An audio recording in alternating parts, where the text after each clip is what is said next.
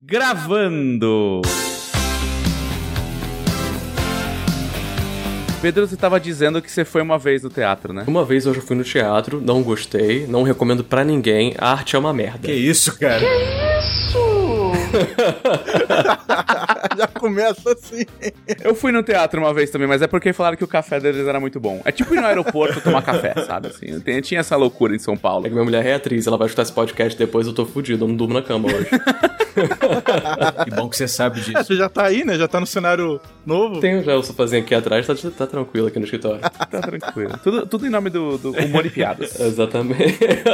Não acreditem no Pedro, pessoal. O teatro é muito legal, tá? Vão ao teatro. Não, jamais. Jamais. Tem alguns esquisitos, mas. Mas a maioria é gente boa. Mas onde não tem gente esquisita? Onde não tem gente esquisita? Eu desafio as pessoas a falar, não, aqui neste lugar não tem gente esquisita. Eu acho que, na verdade, o ambiente que não tiver gente esquisita é um ambiente que você deve duvidar. Porque ele não deve ser um ambiente legal.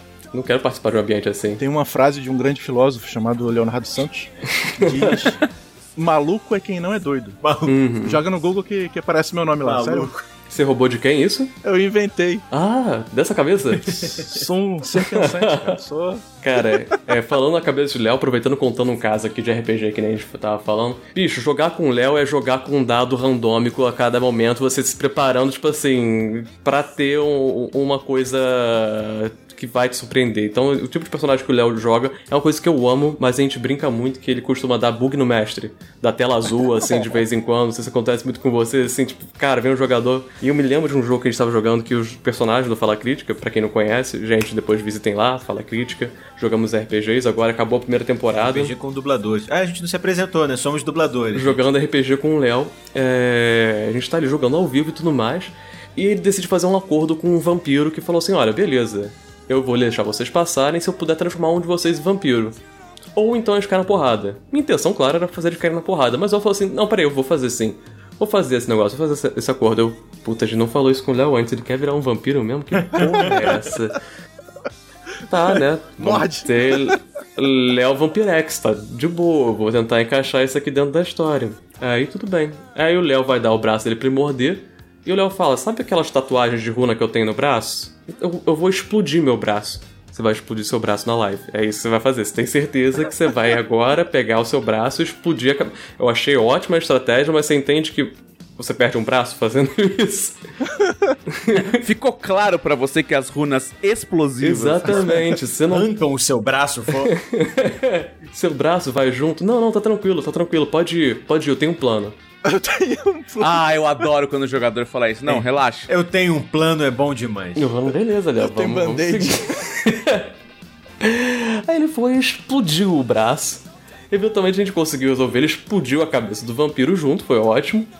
Só que ele morreu imediatamente. Por sorte, a gente tinha gente ele capaz de trazer ele de volta à vida. Só que aí no final de sessão a gente sentou com o Léo e falou: tipo assim, conseguimos até recuperar o braço dele e tudo mais, foi um rolê.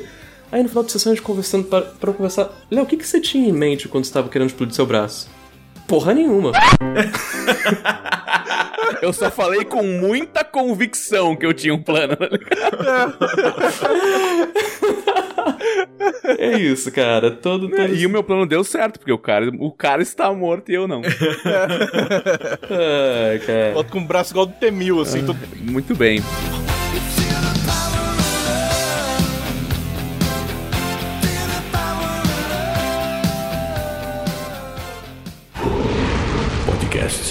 Dragão Brasil.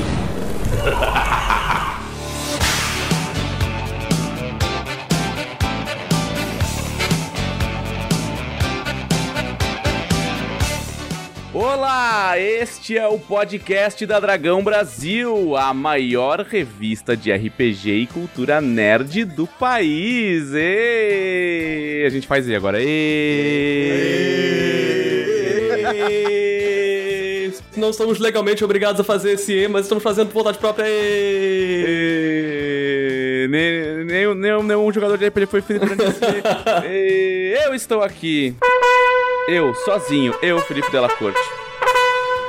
Estou usurpando mais uma vez este espaço para receber convidados maravilhosos que fazem parte do elenco da mesa de RPG, dos dubladores, do Fala Crítica. Ai, que coisa incrível!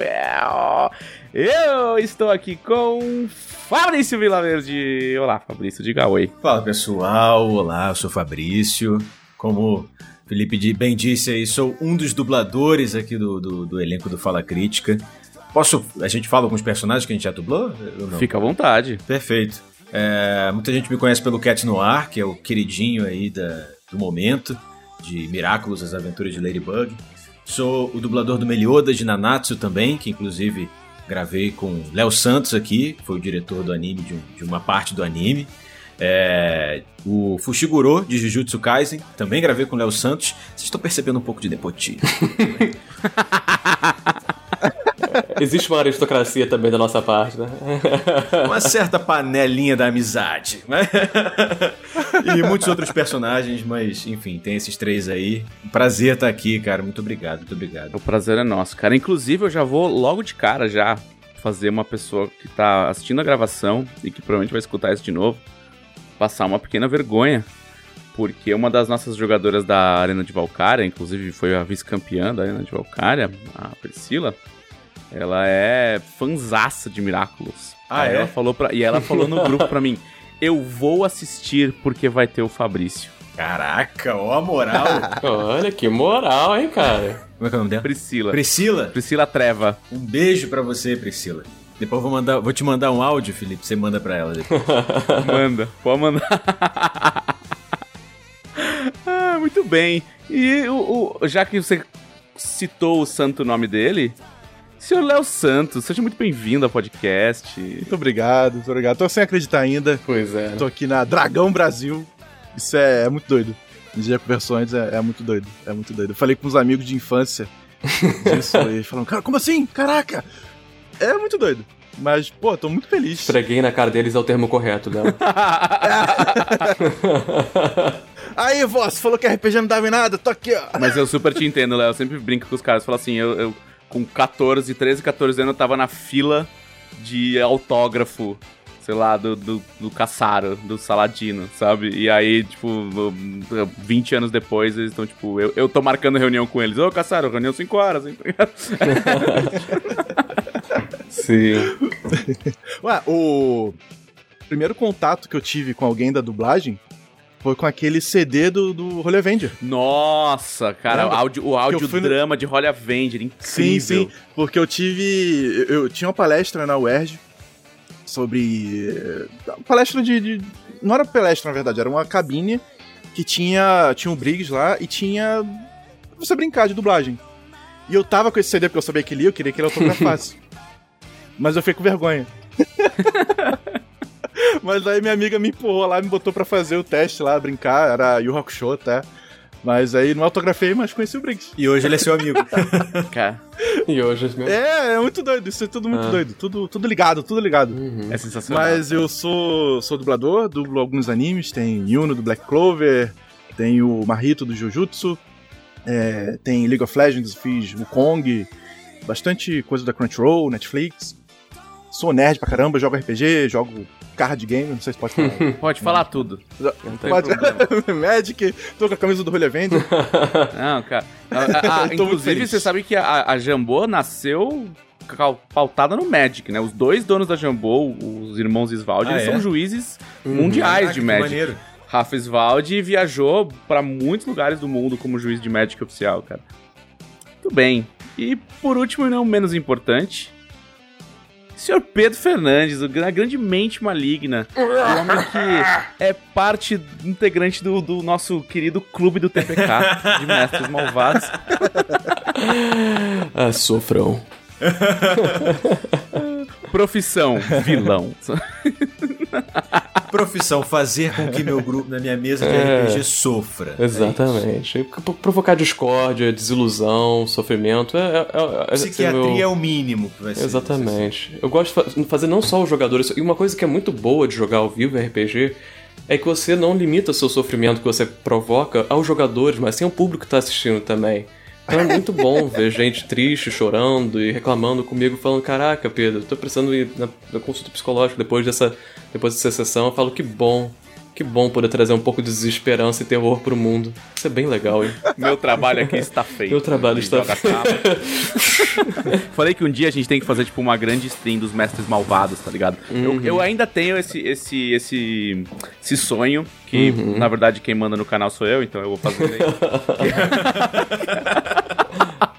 Mas eu tava conversando com o Gui que, assim, o clube do TPK, ele não pode Aham. ficar como um, um grupo. Porque, assim, o clube do TPK nasceu quando começou-se a falar de fim dos tempos, que é a mesa do Leonel. E aí o. Leonel simplesmente fez um grupo, chamou de clube do TPK e falou: Oi pessoal, tudo bem? Estou criando o grupo do Clube do TPK pra gente falar Uhum. sobre como atormentar os meus jogadores em fim dos tempos. E porque era meu sonho Aham. criar um grupo com um monte de mestre de RPG maldoso chamado Clube do TPK. e aí eu falei, vai ter que ter o, vai ter que ter o podcast do Clube do TPK, cara. Vai ter que Uhum. rolar, tá ligado? Vai ter que ter. E, e aí assim, o mais legal é que uma vez por acaso, por acaso, Uhum. teve um podcast que tava o Thiago Rosa, que é o, o- um dos designers da casa também, e Uhum. o mestre da mesa de terça-feira, do Legado do Ódio. O Leonel, eu e a Camila Gamino, que é. A gente brinca que é a deusa menor do RPG, porque teve uma época que ela jogava uma média de 12 mesas por semana. Assim. Caralho, isso, cara? 12 meses por semana. É, é, era, era, era, era, assim, é outro Que nível, isso, assim. cara? E ela jogava um céu, estilo. isso- daí- existe um grupo de apoio pra isso? Tipo, que RPG deveria, anônimos, assim. cara? E ela jogava estilo. É, é o esquema de RPG de guilda, né? Que você tem uma guilda de 300 pessoas, todas elas. A, a guilda é já um esquema de. é, todo mundo que é. Tipo, cadastrado na guilda tem um personagem e um mestre vai lá e posta uma aventura como se alguém tivesse colocado um trabalho no mural da guilda. Uhum. E aí, quem está disponível naquele horário são os membros da guilda que pegaram aquele trabalho. Então eles fazem um esquema de rotação de mestre, rotação de jogador, você sempre Ah, joga entendi. com mais gente e tal. É bem legal. E aí tinha vezes que ela jogava três mesas no mesmo dia. Que ela tava de licença, que ela tá, tipo, tava de licença médica do trabalho. Ela, ah, vou jogar uma mesa das 10 da manhã ao meio-dia, vou jogar uma mesa das 3 da tarde às 5 e Uhum. meia, e uma mesa das 8 e meia da noite às, às 11, tá ligado? Seis dias por semana. Caraca. Ah, E tá, é mas- umas coisas de. Não, é maratona de RPG, assim. Aí tava. Só que a Camila era, ama- ela era Uhum. aquela pessoa amável do RPG. Sabe, ela gostava de fazer chip com os personagens, personagem Uhum. casar, sabe? Ficava, ficava feliz com o personagem atingindo os sonhos dele. Ela falava, não, gente, o personagem ele tem que ser uma coisa bonita, ele, ele não, é, não é números, o personagem não é combo. Uhum. Sabe? Aí a primeira vez que ela, ela foi mestrar e um personagem morreu, ela ficou chateada. Sabe? Ela ficou triste. Uhum. E, e ela falou, meu, o jogador ficou triste, não é, não é legal matar personagem. Depois do episódio, inclusive esse episódio tem, se vocês pegarem na lista Uhum. aqui do, do, do, Do podcast. do podcast da Dragão Brasil, por Clube do TPK, vai ter lá. Uhum. Cara, a partir desse dia que ela fez esse podcast com a gente, ela virou a chavinha, assim, tipo, uns três meses depois ela tava tipo, matei quatro na minha mesa! então, assim, O poder! Sinta o poder! Sim. Tipo, olha esse combo aqui, 54 de defesa por três rodadas. a gente falou, isso, isso. Camila. Mais uma convertida. Feel the dark side. Ai, sensacional, sensacional. É, eu, Escondido assim no escudo do mestre. É, tipo, só, os olhinhos. Só troca. Então, então aqui vocês vão corrompendo as pessoas. Aham. Entendi. Muito bom. É vou, isso, fazer um, é vou- vou fazer um intensivão com vocês, porque eu acho que tô muito bonzinho com a minha mesa ainda, cara. vou fazer um intensivão lá com vocês. Se preparem, galera. Em comparação ao que ele tá contando, realmente, tá? É, sim, eu tô super de outro mundo. É porque o que eu gosto de provo- é, o que eu gosto de provocar mais é. Até porque eu, eu acho que uma coisa que eu tenho que é muito rica na mesa do Fala Crítica. Porra, são quatro puta atores da mesa, né? São É quatro. uma sei- delícia, né, cara? Porra, é muito bom ver eles pegando e. e, porra, dando a vida àqueles personagens, dando tanto colorido, né? Que é o que eles estão fazendo. Então, uma coisa que eu gosto muito de fazer realmente é deixar eles vivos pra sofrerem em vida. Entendeu? Acho que matar é muito fácil. Que matar é muito, muito pouco. Tem que sofrer, porque eu quero ver, porra, são puta atores, eu quero ver o sofrimento live, assim, eles descobrindo ali o que, que eles perderam. É, porra, e tendo que abrir mão, ou então que desafio que eles tiveram que passar. E é muito bom fazer isso porque os caras, porra, eles estão realmente envolvidos ali na mesa, né? Então eles sofrem de verdade, assim, a gente, a gente vê sofrência ao vivo ali, inclusive. E é muito bom ver isso neles, assim, que são excelentes atores. Tirando Aline- o Fabrício. Mas sacanagem. A Aline, inclusive, é, na- na- no, no último, nos últimos episódios dessa. Cara, tadinha. nossa. Tadinha, cara. A Aline, Tadinha. é, ela não tá aqui hoje, mas é uma outra integrante também do grupo. tá aqui no chat. Maravilhosa. Luísa Quem te Viotti. ama. Amamos ela. Ela Ah. entrou em depressão, assim, completamente no final. Pedro Coitada. fez ela entrar em depressão. Foi um- Uhum. uma, uma paulada atrás da outra. Assim. Sim. Sofre, Pega- sofre, sofre. Você cria uma É, relação. Você tem aquela coisa do. O, o cara que é ator, eu acho, ele. Ele sabe os mecanismos, Uhum. né? Pra ele se conectar com o personagem que ele criou. Ele sabe aonde as coisas se, se ligam entre si. Então é, Uhum. a sensação é, é, é diferente, né? Sim. Uhum. Não, claramente. É muito doido, porque, pra mim, por exemplo, eu eu virei ator adulto, assim, eu tinha 20 pra 21 anos. Eu o, o- que eu tinha de experiência em atuar era RPG. Então foi o RPG que me levou Uhum. pro teatro, Caramba. que me levou pra ter interesse pra, pra dublagem, Ah, né? essas O- drogas mais pesadas aí. O RPG é a porta de entrada pra atuação, criança. N- não entre, vocês vão, vão acabar indo no teatro. Não façam isso. Cuidado, pais, se os seus filhos estiverem jogando muito RPG, eu- o- não tem nada a ver com o diabo. O problema é quando eles falarem, Não. pai, acho que eu vou fazer curso de Eu teatro. lembro, É. Eu tô afim de assistir uma peça esse final de semana, pai. Aí parou aí, parou aí. É. Sacanagem. Desculpa, Léo, te interrompi total. Não, é que falou coisa de diabo, eu lembrei, eu, eu voltando da escola com um amigo, a gente falando sobre RPG, Uhum. e, e tava pra sair Diablo 2, alguma coisa assim. Ou já tinha saído, mas é, a gente ia pegar aquela versão, né, cabulosa. Aí, não, baixei o crack do Diablo 2. Aí as pessoas assim no ônibus olhando. Sabe, tipo. Crack do tá 2. endemoniado. Crack do diabo, mano. Como se crack só não fosse coisa suficiente ruim, né? Tipo, não, é o crack do diabo. Craque do Imagina diabo. o que é o craque do diabo, cara. Porra, mano. O que, que o diabo usa? Que o diabo usa como crack? Que, que tá misturado nesse. Ah, Não, e, e no prédio, jogar no prédio, né, com os amigos. aham. A gente vários livros, né? Jogava GURPS no início. Uhum. Caraca, aqueles livrões, livro pra caramba. As pessoas, nossa, como eles são estudiosos e tal. Olha essas- essa criançada lendo. é, é. Olha Aí do futuro nada da começava a falar de olha, demônio. Que coisa linda. É, é isso. Mas eu, eu- eu acho que o Pedro, você não se apresentou, Pedro. A gente ficou Ah, sim, é, é porque eu não sou dublador, eu sou eu trabalho na área médica, inclusive sou diretor da área comercial de uma empresa médica, empreendedorismo e tudo mais, mas eu tenho meu lado nerd muito, muito, muito forte. né? Desde novo, sempre muito envolvido, escrevendo pra caceta. Tanto que o, jogo que a gente joga é dentro de um, universo que eu criei também, que é gigantesco, o sistema que eu criei, adaptei também. É, e eu sou muito, muito nerd de carteirinha. A primeira coisa que a Lu, que é uma das jogadoras, inclusive, antes de tudo, falar, né, que vocês comentaram, mas dá mais atenção. A Aline Guioli, que não tá aqui hoje com a gente, mas é a nossa, nossa outra integrante oficial, que a gente ama demais. A Luísa Viotti, que também não tá aqui hoje, e que eu amo muito demais, porque é minha esposa. Então, Amo mais do que os outros. é, amo mais, Amo que, mais os que os outros, mas não tanto assim, isso é o quanto eu gosto deles. assim.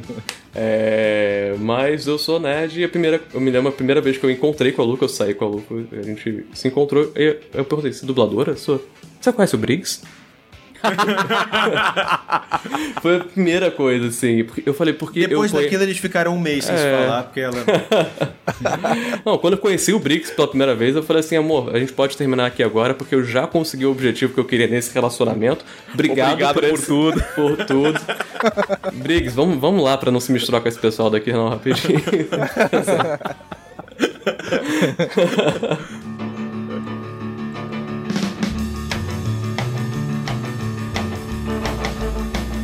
Mas qual foi a ordem das coisas? Vocês, vocês tipo, falaram assim, ah, não, cara, eu tenho... Pô, todo mundo joga RPG, vamos jogar junto e, e vamos se gravar jogando, porque a gente tem aqui uma, uma série de talentos por, por coincidência, querendo ou não, né? Ah, somos um, um bando de amigos que tem essa habilidade profissional, né, de atuar. Ou foi um negócio meio do outro lado, tipo, pô, vocês que têm têm essa, essa habilidade de, como dubladores e atores. Vamos estruturar um podcast porque a gente já gosta de jogar RPG. Como é que foi a, a ordem dos fatores para nascer um, um, planejamento de, vá, vamos aproveitar as duas coisas juntas? Cara, é, primeiro de tudo começou com. Eu, eu não sou um exímio jogador de RPG, nunca fui, assim. O único, o único contato que eu já tive na vida foi com DD e foi muito pouco na minha adolescência e tal. Então eu não, eu não tenho esse lado do RPG tão forte. Mas, tipo, eu lembro, o começo, na real, foi quando o Pedro me mandou o livro da história dele, que ele criou. Isso, não sei se você vai lembrar, foi lá no começo de 2020. Tipo, começo da pandemia, na verdade, né? Começo de quarentena e tal. Eu falei, cara, eu tô lendo aqui, tô escrevendo, tô ajeitando algumas coisas. Queria que você desse sua opinião, sei lá, desse uma lida pra, pra, pra você ver. Tipo, ele mandou despretensiosamente, assim. Uhum. Aí eu peguei e li. Despretensiosamente. Falei, Não, é, eu imagino, né?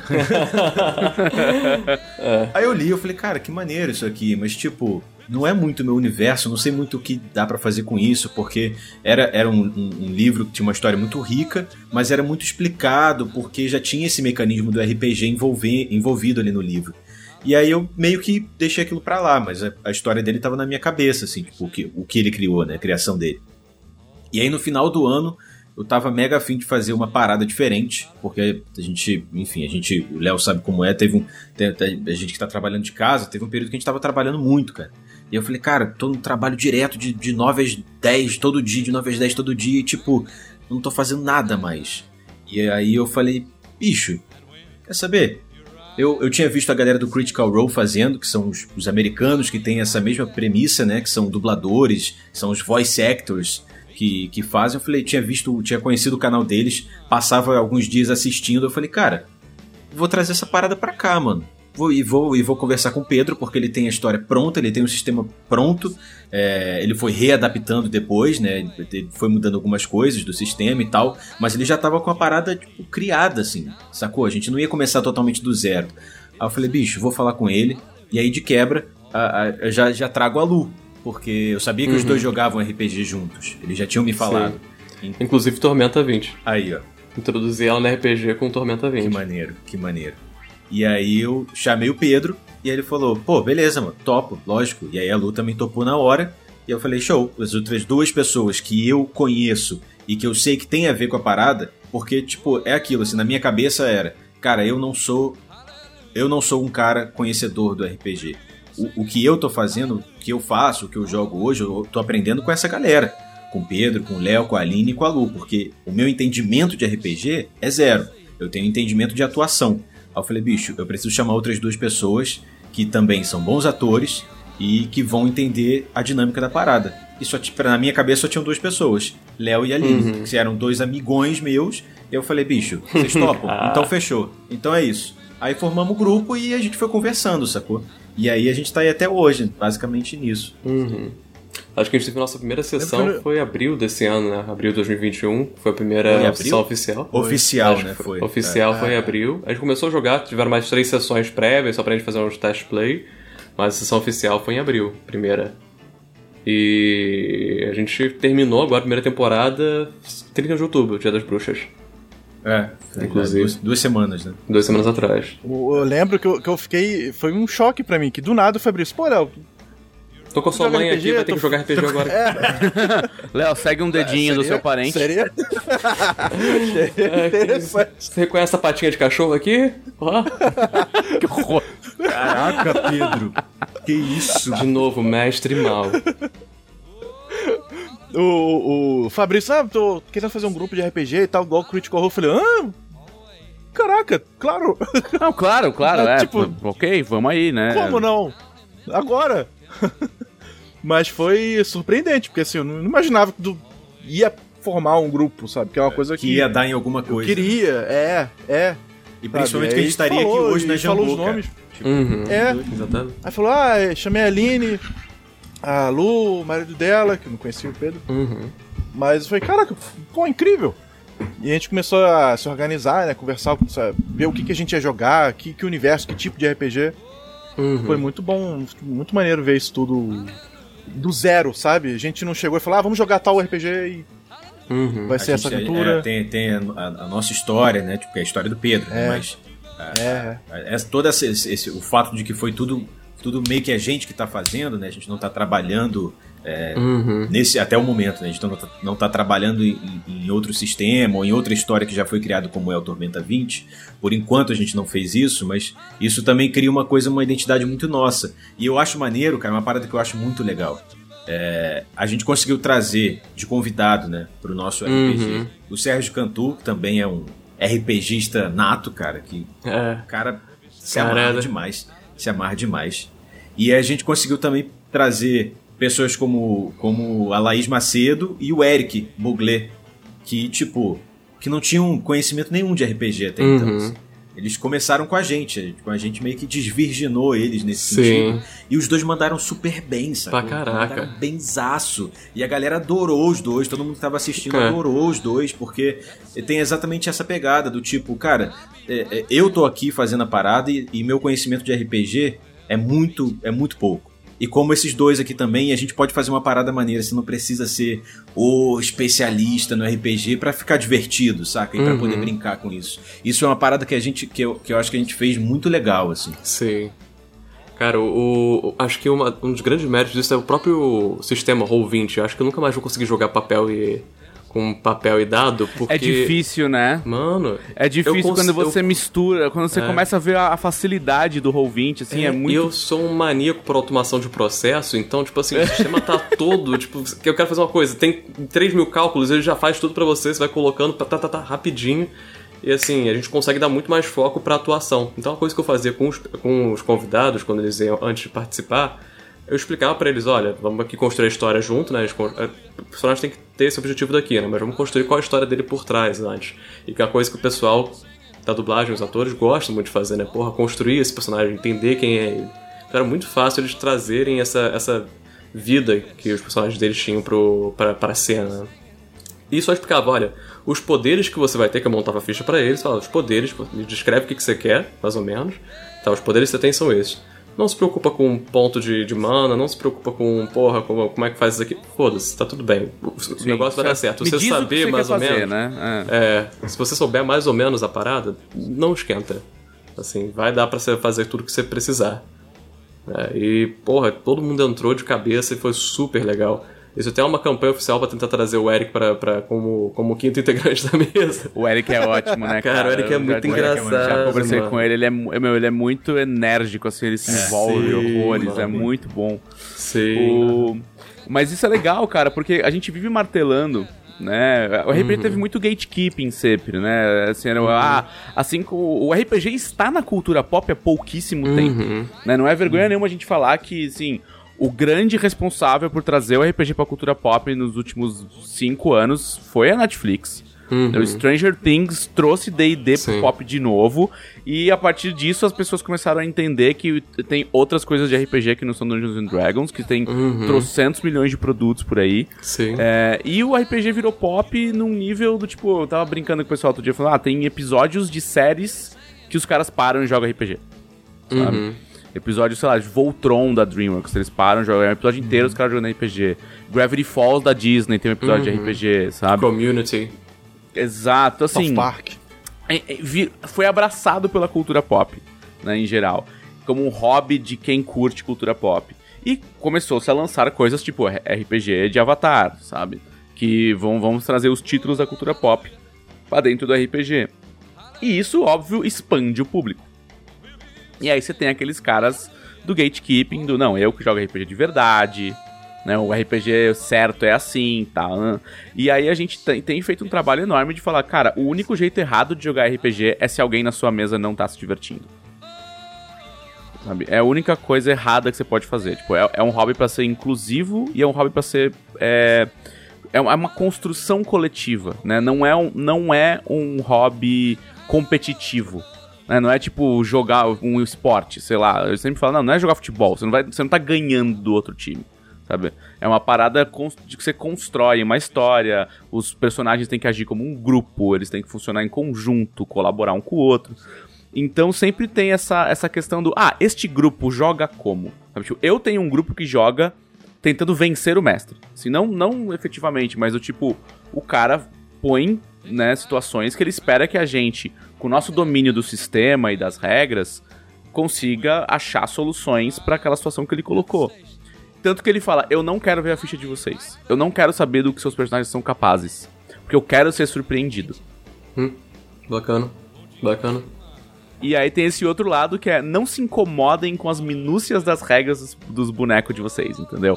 Façam a história acontecer junto comigo. Que eu acho, eu acho que é o que eu falei, não tem jeito errado, cara. É tipo, todos os grupos jogam legal, sabe? Se você, o negócio é você achar as pessoas que estão na mesma vibe de você, de, de jogar daquele jeito. Ah, é, tanto é que, assim, o, o primeiro RPG que eu joguei era um troço. Era um negócio que eu não lembro quem ensinou, mas eu só lembro que você tinha que fazer o seu desenho, copiado ou não, e depois você escolhia 12 poderes. Acho que era isso, era 12 poderes, 10 poderes, uma coisa assim. E aí você escrevia, ah, sei lá, fiz o Ryu do Street Fighter. Aí o meu primeiro golpe vai ser voadora. Segundo, Hadouken. Terceiro, Shoryuken. E aí você jogava versus com seu amigo. O seu amigo pegava lá a planilha, tinha aquelas fichas enormes, a gente ia fazer um monte de personagem, e ficava isso, ficava no versus. Um dando. Cada golpe tinha um, um nível, né? Uma quantidade de poder que tirava do outro. E era isso, esse foi o primeiro RPG que eu joguei. Antes é. de nem saber o que, que era RPG. Você jogou fliperama analógico, basicamente. Foi é isso. É, basicamente. tipo isso.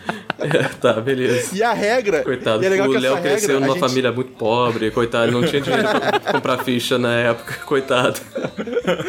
É legal que a gente usou como regra isso pra depois que a gente jogou Vampiro, GURPS e tal. A gente usou, continuou usando essa regra de só entrava para jogar se tivesse o desenho do personagem.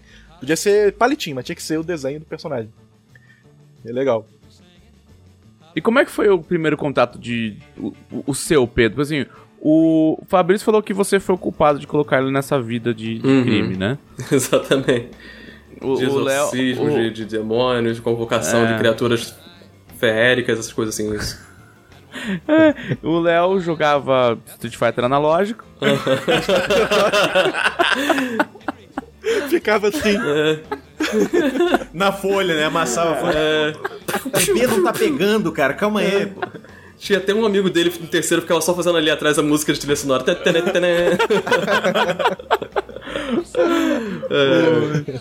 E você, Pedro, como é que você começou nisso? Quem foi que, que trouxe você pro, pro lado diabólico? Cara, eu acho que a primeira vez que eu joguei RPG eu devia ter 9 ou 10 anos, se eu não me engano. Foi na casa de um amigo meu que, com Advanced Dungeons and Dragons, é, jogar RPG de X-Men, se não me engano. Eu acho que o primeiro RPG que eu joguei foi de X-Men. E depois eu comecei, eu me interessei muito, aí eu tinha uma revista terrível na época chamada Dragão Brasil, que eu comecei a comprar, mas eu. É. aí eu comecei a assinar e devorar todo. E eu passei amar o mundo de Arton e eu, a, partir de então, acho que dos meus 12 anos até os, sei lá, até, até o ensino médio, todo santo recreio eu passava jogando RPG com meus amigos com os mesmos personagens. Era o Pedro Rodrigues e o Nicolas Lucena. E a gente jogava RPG todo santo, todo santo recreio. Inclusive, o personagem do Pedro, ele era filho da Niele. A gente tinha a história que ele era filho da Niele. Ele tinha herdado o cajado de Cisás só que eu só deixava ele fazer magia se ele fizesse um poeminha para cada magia. Aí, pô, desde então. É, depois eu comecei a embrenhar em storyteller também, mas me incomodava muita coisa do, do sistema de vampiro, lobisomem.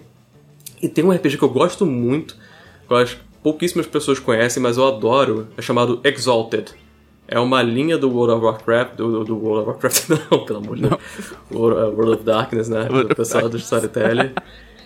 Que é, é, é muito. É, cara, é muito animesesco. É muito, é muito incrível. É, tipo, você é uma criatura com os poderes do sol.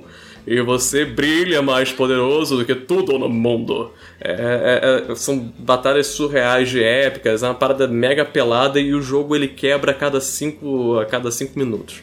Porque ele é tão overpower, tão bizarro, que ele não se sustenta por si só. Então tem várias regras que batem uma contra a outra, aí você cria um combo com charmes que, porra, anula o poder do cara, mas anula anulações, e é, é surreal. É, é, é uma assim. quest... É, é, é, quase um. É, é, muito próximo do que virou Mutantes e Malfeitores. né? Que ele, ele tem uma questão de. É, não importa muito as minúcias de mais isso, mais aquilo. É. Ah, você tem uma graduação de poder. Qual é a minha força? A minha força é a graduação 2.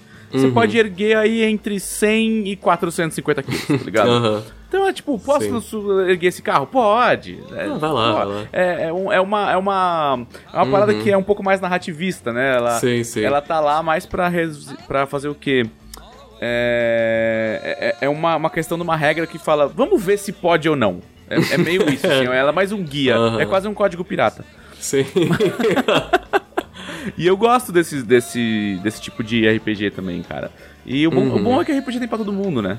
É, tipo, ah, eu gosto mais Cara, do tem. negócio de combate, tem. Eu gosto Uhum. mais de narrativista, tem também. E até hoje, qual foi o, o seu favorito, assim? Tipo, é, principalmente de, dessa época de você estar mestrando mais em... é, centrado numa história, é, com um elenco... Como, é- como é que como é que foi a sua mesa favorita até agora? Cara, sem dúvida a minha vez favorita é essa que eu tô jogando agora. É que a gente joga, né? Acho Ah, bom mesmo você. É. Sabia. Cara, porque eu, eu falo isso, eu tenho os melhores jogadores possíveis, né? É um pessoal que não tá preocupado em, porra, vou, vou, vou super otimizar a ficha aqui pra tentar quebrar o jogo o tempo todo. Não, é um pessoal que, cara, dedicou muito tempo na construção dos personagens e me deu um material muito rico pra trabalhar em cima. Então foi muito fácil escrever uma história pra eles. Eu até brinquei com ele assim, cara, é muito bom que vocês escreveram todos os personagens muito filha da puta e com muitos efeitos de caráter e defeitos de personalidade, né? Isso é muito, muito foda. Isso é muito, muito foda, que me deu um material do caralho pra construir em cima. E, sem dúvida, minha mesa favorita é essa. E se for pensar em sistema favorito, eu acho que cada sistema, foi o que você falou, né? tem uma função. Porra, às vezes tô afim de jogar... Que nem a gente fez uma sessão que os personagens voltaram... O RPG passa no, no presente, né? Em teoria. E eu fiz uma sessão, cara, eles entraram no mundo dos sonhos e estão enfrentando uma aventura de Dungeons and Dragons porque eu amo Dungeons Dragons, tava morrendo de saudade de jogar. Eu tava jogando muito RPG, eu tava meio com, caraca, eu tô sentindo abstinência de jogar um- uma fantasia medieval aqui. É... E, porra, eu adoro o Cinema Tormenta 20, também joguei bastante. Eu até falo para as pessoas, cara, eu tô preferindo até o do Tormenta 20 do que o do, do quinta edição, porque eu acho que ele concentrou em coisas que são mais interessantes do que o que o pessoal fez. Não sei se eu posso falar mal aqui do. do- nem mal, né? Mas... Não, você pode Pedro. falar que você prefere, não tem problema, né? Criando mal. discórdia, Pedro, vai com calma. Não sei se, se- sei lá, se é Wizards and Coast daqui a pouco vai vir com Season 6 aqui pra gente, uma parada da. Vão derrubar a live. É, pô. caraca, Não mano. cria problema, a gente tá chegando aqui agora. Não, imagina, a, É. gente tem uma, a gente tem uma relação de amor e ódio com o D&D. Sim.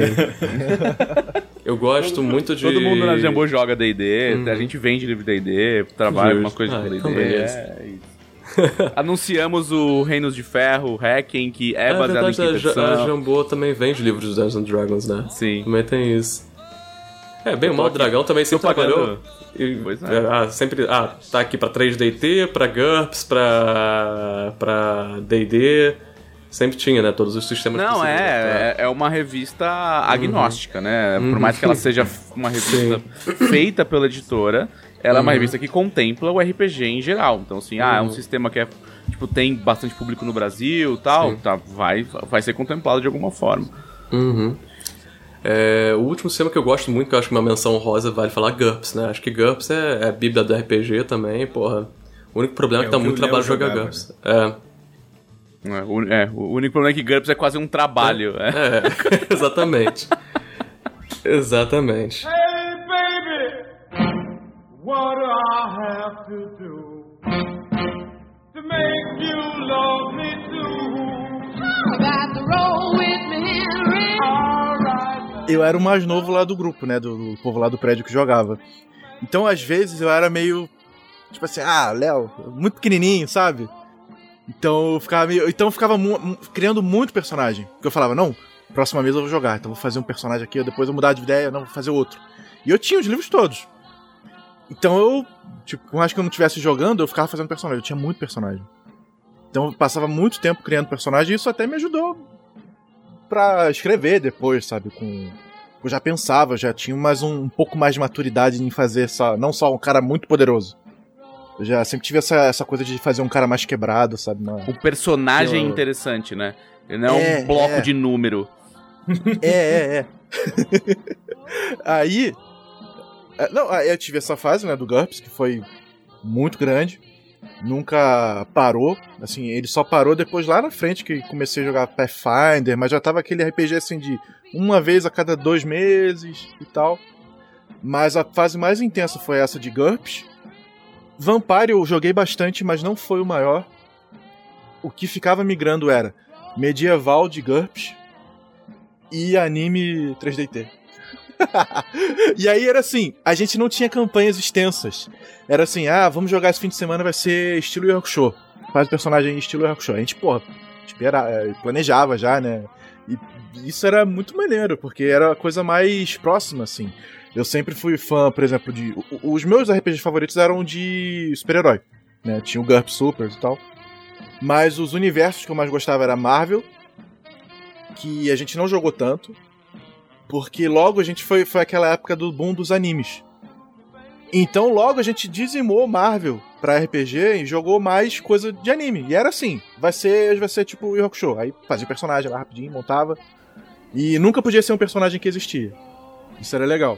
É, não vou fazer podia- o Coabra, tá ligado? É. Tipo, É, Vocês é, faziam dentro do cara- universo do Yu Yu Hakusho. É. Eu fazia o cara parecido com o quadro.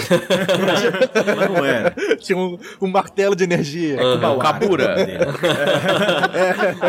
Não, não, eu, sei, eu bem conheço o é. Léo, o nome dele era Léo. Mas eles me irritavam muito. Eles fi- ficavam irritados porque eu queria muito jogar uma época que a gente jogava com a gente mesmo. E era do- dos defensores de Tóquio. Uhum. A gente fazia a gente na escola e aí a gente ou ganhava uma mutação, ficava uma coisa meio Power Ranger, meio Kamen Rider. Hum. Essas, esse tipo de aventura, eu irritava eles, que eles falavam, não, para, não vamos fazer outra coisa, não, não vamos jogar com a gente, que é isso. Mas quando rolava eu ficava muito feliz. Por isso que eu gostei de falar crítica também, porque a Uhum. gente meio que se fez. É, Assim. Se vocês forem ver as artes lá que o Geralt Spates, nosso, nosso artista que fez, é, é eles, né? São eles, eles quis É, é. deixar bem. Isso, isso, isso foi um desejo nosso também, né? A gente Uhum. quis É. Sim, foi uma opção. Então eu falei, ah, é gente, é gente. É porque, como você bem sabe, todo artista, todo ator é muito, muito egocêntrico, é muito demais, egóico. Aí não tinha como, é. Tinha que ter. Inclusive na facu... né, no curso de teatro, faculdade, você tem que fazer, Uhum. tipo... sim, é, sim. é, tem é, pós-graduação é, de espelho, sim. é. Isso. Fui, fui interpretar Macbeth, falei, não, o nome do meu, meu personagem é Leonardo. É, Léo. Muda, muda esse rapaz, né? É, esse, ta- esse tal de Hamlet, Hamlet. aqui, será que eu posso É. trocar ele pra Fabrício, de repente? Mais bonito, né? Eu acho que soa melhor. Acho que soa melhor, é mais da época, é mais de, Uhum. é mais de coisa, assim. É. Melhor. Então, então, assim, então você, enquanto um- um- uma pessoa que tá dirigindo trocentos animes Izekai nesse momento, você tá realizado. Então, assim, Uhum. Pô, é. Dirijo com os olhos fechados. não, não. Léo, não é, isso não é pra contar. Não, não, não, ele tá falando, do, ele tá falando de carro, ele dirige carro de olhos fechados. É isso que ele quis dizer. Melhor, salvei ele. Não, não, vou, até contar o caso. Tem- um dublador, não vou falar o nome dele, Uhum. que ele Fabrício. tava. Fabrício deve saber. pra, pra poupar ele, Ele- de chacotas, Oh, tudo Fabrício. Ele ia lá, ensaiava, tá lá, ele ia assim, né? Passando, antes da pandemia, muito antes. Passando assim o- a cena e gravava e, pô, ficou grande, vamos de novo. Pô, tá errando. Pô, pô, caramba, tá. Uns erros estranhos. Que, será que ele tá cansado? Ele, não, tô tentando dublar de olhos fechados. Hum, Eu, cara- eu já sei quem é, tá? Já sei. Já sabe. É, lógico, eu sei quem é. Aventureiro, eu diria, no mínimo. É. Experimentando Cara, novos cara, tá conteúdos. muito mais tempo- do que aventureiro. sabe sabe, sabe os esquisitos? Talvez um pouco esquisito demais. Dublagem experimental. Dublagem, dublagem experimental. Eu vou sentir o personagem. É, eu tô recebendo, onde acho vai que vir a tem que boca. falar. É. E veja bem, provavelmente era anime, né, Léo? Japonês. Não, não era, não era. Não era anime? Não era, não era, não, não era, não. Mas, mas acho que era uma parada turca. Que é Nossa, pior. pior ainda, pô. Ah, o que geralmente dá na. bom, Cara, assim, eu, eu duvido que tenha uma pessoa no meio de dublagem, mas assim, duvido que tenha um brasileiro que fala. Turco e japonês. Assim, o cara, não, sou fluente em turco e em japonês. assim, é, são as minhas. Foi os, foram os idiomas que eu escolhi na minha faculdade, sabe? Exatamente. Turco e japanês. Eu De joguei japonês um já é difícil, dado pra cima. Então, tipo, meio que dá na mesma, assim, você escutar japonês, você escutar turco, tipo, tanto faz, sabe? É porque chega, chega uma hora que você se acostuma. Tipo o japonês, por exemplo. Aqui o turco não tem tanto quanto o anime, né? Então são poucas novelas que existem. Mas tipo o anime, por exemplo. Bicho, o, o primeiro anime que eu dublei foi o Nanatsu. Com a Flávia Sadi, que foi a primeira diretora do anime. Ela me escalou pro teste e tal. Quando eu cheguei pra fazer o teste, eu falei, Flávio, caraca, passa 355 vezes aí, porque eu não tô entendendo, sacou? Tipo, eu não sei onde é a pausa, eu não sei onde, eu, onde, onde eu tô. Tem- era, um texto, era um texto grandão, e aí, tipo, quando são folhinhas pe- pequenas, você até consegue se encontrar. Mas, bicho, um anime com. Aí você pega um bifão, uma, com uma fala muito grande, você fica. Caraca. É, é que anime tem essa é também que que, eu tô, muito mano? personagem para pra explicar coisa, né? Ele para e é, explica. É, e explica. é, é. O bom é quando tá assim. É. Cara, e, e- e é complicado, mas aí você vai pegando o jeito. Tipo, tem, tem alguém na dublagem, pelo menos aqui no Rio, não sei, que é, que é fluente em japonês? Não tem, né, Léo? Acho que não. Fluente, Acho que fluente, não. que entende 100%. Não, Acho que, eu, eu, o 5% existe alguém? Não, que 5% tem, sempre tem alguém. Tipo, a própria Aline mesmo tem, É. conhece umas palavras em japonês, Sim. porque É, curte o- e tal. no- Não é uma língua estranha pra gente. É. A gente já entende as inflexões, É. né? A gente, até por assistir desde pequeno, a gente já tem. é, Não é uma coisa estranha como Uhum. pegar exatamente uma novela, novela turca que a gente foi fazer. Eu falei, cara, não tô acostumado a ouvir turco. Então você Sim. demora a entender, pô, esse cara tá irritado? não tá, às vezes é um bom dia que ele tá. Aham. Ono, né? É, é, agora o japonês a gente já entende quando é o cara que tá falando com aquela coisa mais suja, aquela linguagem de rua, sabe? E aí, né? E às vezes é, é, é, é coisa de tom mesmo. Sempre tem, Isso sempre tem um o, o, o velho japonês que tá sempre bêbado. É oro. É, Ele é o tipo o velho ancião que Sim. tá sempre meio bêbado. É, desistiu pra quem viver, sabe tá japonês, sabe quem o Fabrício estava xingando aqui agora, né? Vocês perceberam? É verdade, é verdade. Aí você coloca a legenda ali embaixo depois. Olha a fluência. Mas sim, é, eu entendo. Tipo, eu consumo anime também desde pirralho. E aí, assim, você aca- você acaba sacando o, que que, o que que vem da cultura dos caras, né? O qual é que é. E assim, é- e o mais engraçado é que tenho, eu tenho alguns am- amigos que traduzem do japonês, fizeram letras japonês, são professor. E eles falam, cara, a gente, a gente não faz. Você ver o japonês do anime e achar que as pessoas no Japão falam daquele jeito. É tipo você ver, sei lá, o, o, o Adnei imitando paulista e achar que todo paulista fala daquele jeito. Assim, é, tipo, é muito Não fala? exagerado, sabe? É muito. É, é muito tudo, assim. É, é, o cara fala, é uma- não é a língua. Tipo, sabe, o, jornal, o jornal da noite na TV não vai falar daquele jeito, tá ligado? E, e é, muito, é muito engraçado como aquilo se tornou a cultura do anime, né? É o jeito que se fala em anime. É tipo, lá, briga de novela. Tipo, briga de novela do Manuel Carlos, assim, tipo. Assim, é tudo ter uma gritaria, né, cara? Tipo, tem um ódio gigantesco ali. Só que às vezes na na vida real não é. É, e, e eu- acho da hora. E o que, que vocês transportam desse. desse costume de dar vozes a outros personagens pra dentro da mesa? Porque assim, na mesa o personagem é seu, o boneco é seu, você faz o que ele quiser. Né? O jeito que ele vai falar, tal, você não tem que fazer nenhum tipo de.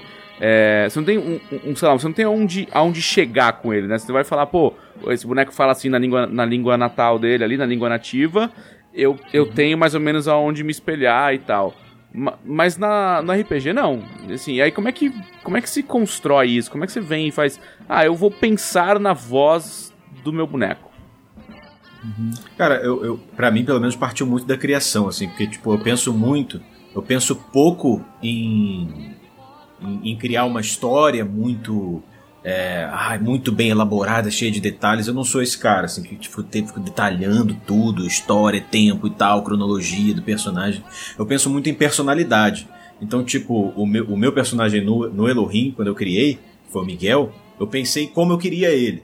Tipo, inicialmente, cara, como eu quero esse cara? Eu quero ele um cara meio malvadão, assim, meio B10, meio recluso de todo mundo, um cara meio solitário e tal, e tipo, na dele, que, que se criou sozinho. Eu queria essa personalidade. E aí depois eu criei a história por trás pra como ele chegaria a ser essa pessoa. Então, tipo, pra mim isso facilita, porque quando, quando a gente fala de dublagem, né, como que é a nossa profissão e a gente está acostumado, eu fiz muito tempo de teatro também, que, também, que é outra ferramenta, outro mecanismo, mas na dublagem a gente está muito acostumado, e eu já estou na dublagem há 15 anos, 16 quase, é, a gente fica muito acostumado a pegar o momento, porque é o que a gente tem.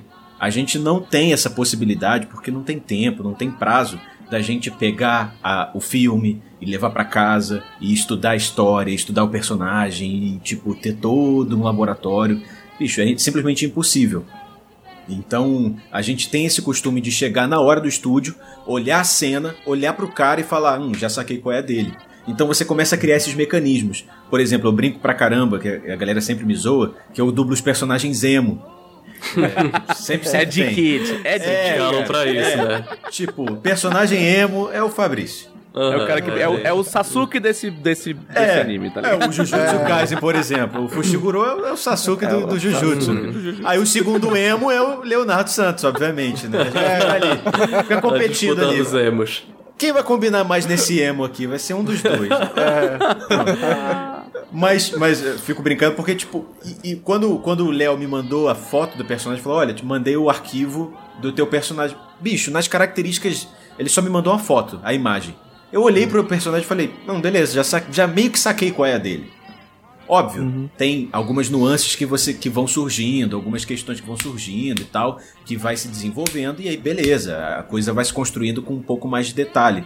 Mas a gente na dublagem tem muito esse costume, a gente aprende muito a pegar as coisas assim, tipo, eu tenho uma cena, bicho, eu tenho dois minutos de cena pra sacar qual que é desse personagem. É disso que eu preciso e tem que ficar bom. Então, na minha cabeça eu sempre funciona assim, eu penso na personalidade. E o background eu deixo meio meio é, não tem tanto detalhe. Então, quando eu quero entrar no personagem, eu penso nele, no que ele é hoje, não em toda a história, em da onde ele veio e tal, tipo, bicho, ele é assim. E agora ele tá evoluindo e tá passando por um outro processo, e ele tá se tornando outra coisa. E essa evolução pra mim fica mais fácil pra eu poder imergir nisso e brincar com isso também. Cara, é engraçado que é Uma exatamente o que o Caçaro, o Marcelo Caçaro defende. Ele fala assim: não importa de verdade pro RPG o que que seu personagem tá fazendo até agora. Tipo, importa o que ele Uhum. vai fazer daqui pra frente. tá? Uhum. Isso, isso é, ele Ah, fala isso muito. pra, Sim. pra vida até, né? Não importa quem você é, mas o que você faz. Hum. Ó, tá, o o Léo tá. Ele tá Outra, outra filosófico frase, outra frase do Léo Outra frase, aí pensador. no Google. Se, toda vez que vocês usarem isso, vocês têm que pagar royalty pro Léo, inclusive, já, já fica. Ele colocou na, na Biblioteca Nacional. colocou já lá, já cadastrou antes de ver essa live, ele veio promover essa live pra promover frases de Léo Santos. Frase do Léo Santos. Daqueles livrinhos de, É, de autoajuda. um pensamento por dia, né? Você tira quatro vezes.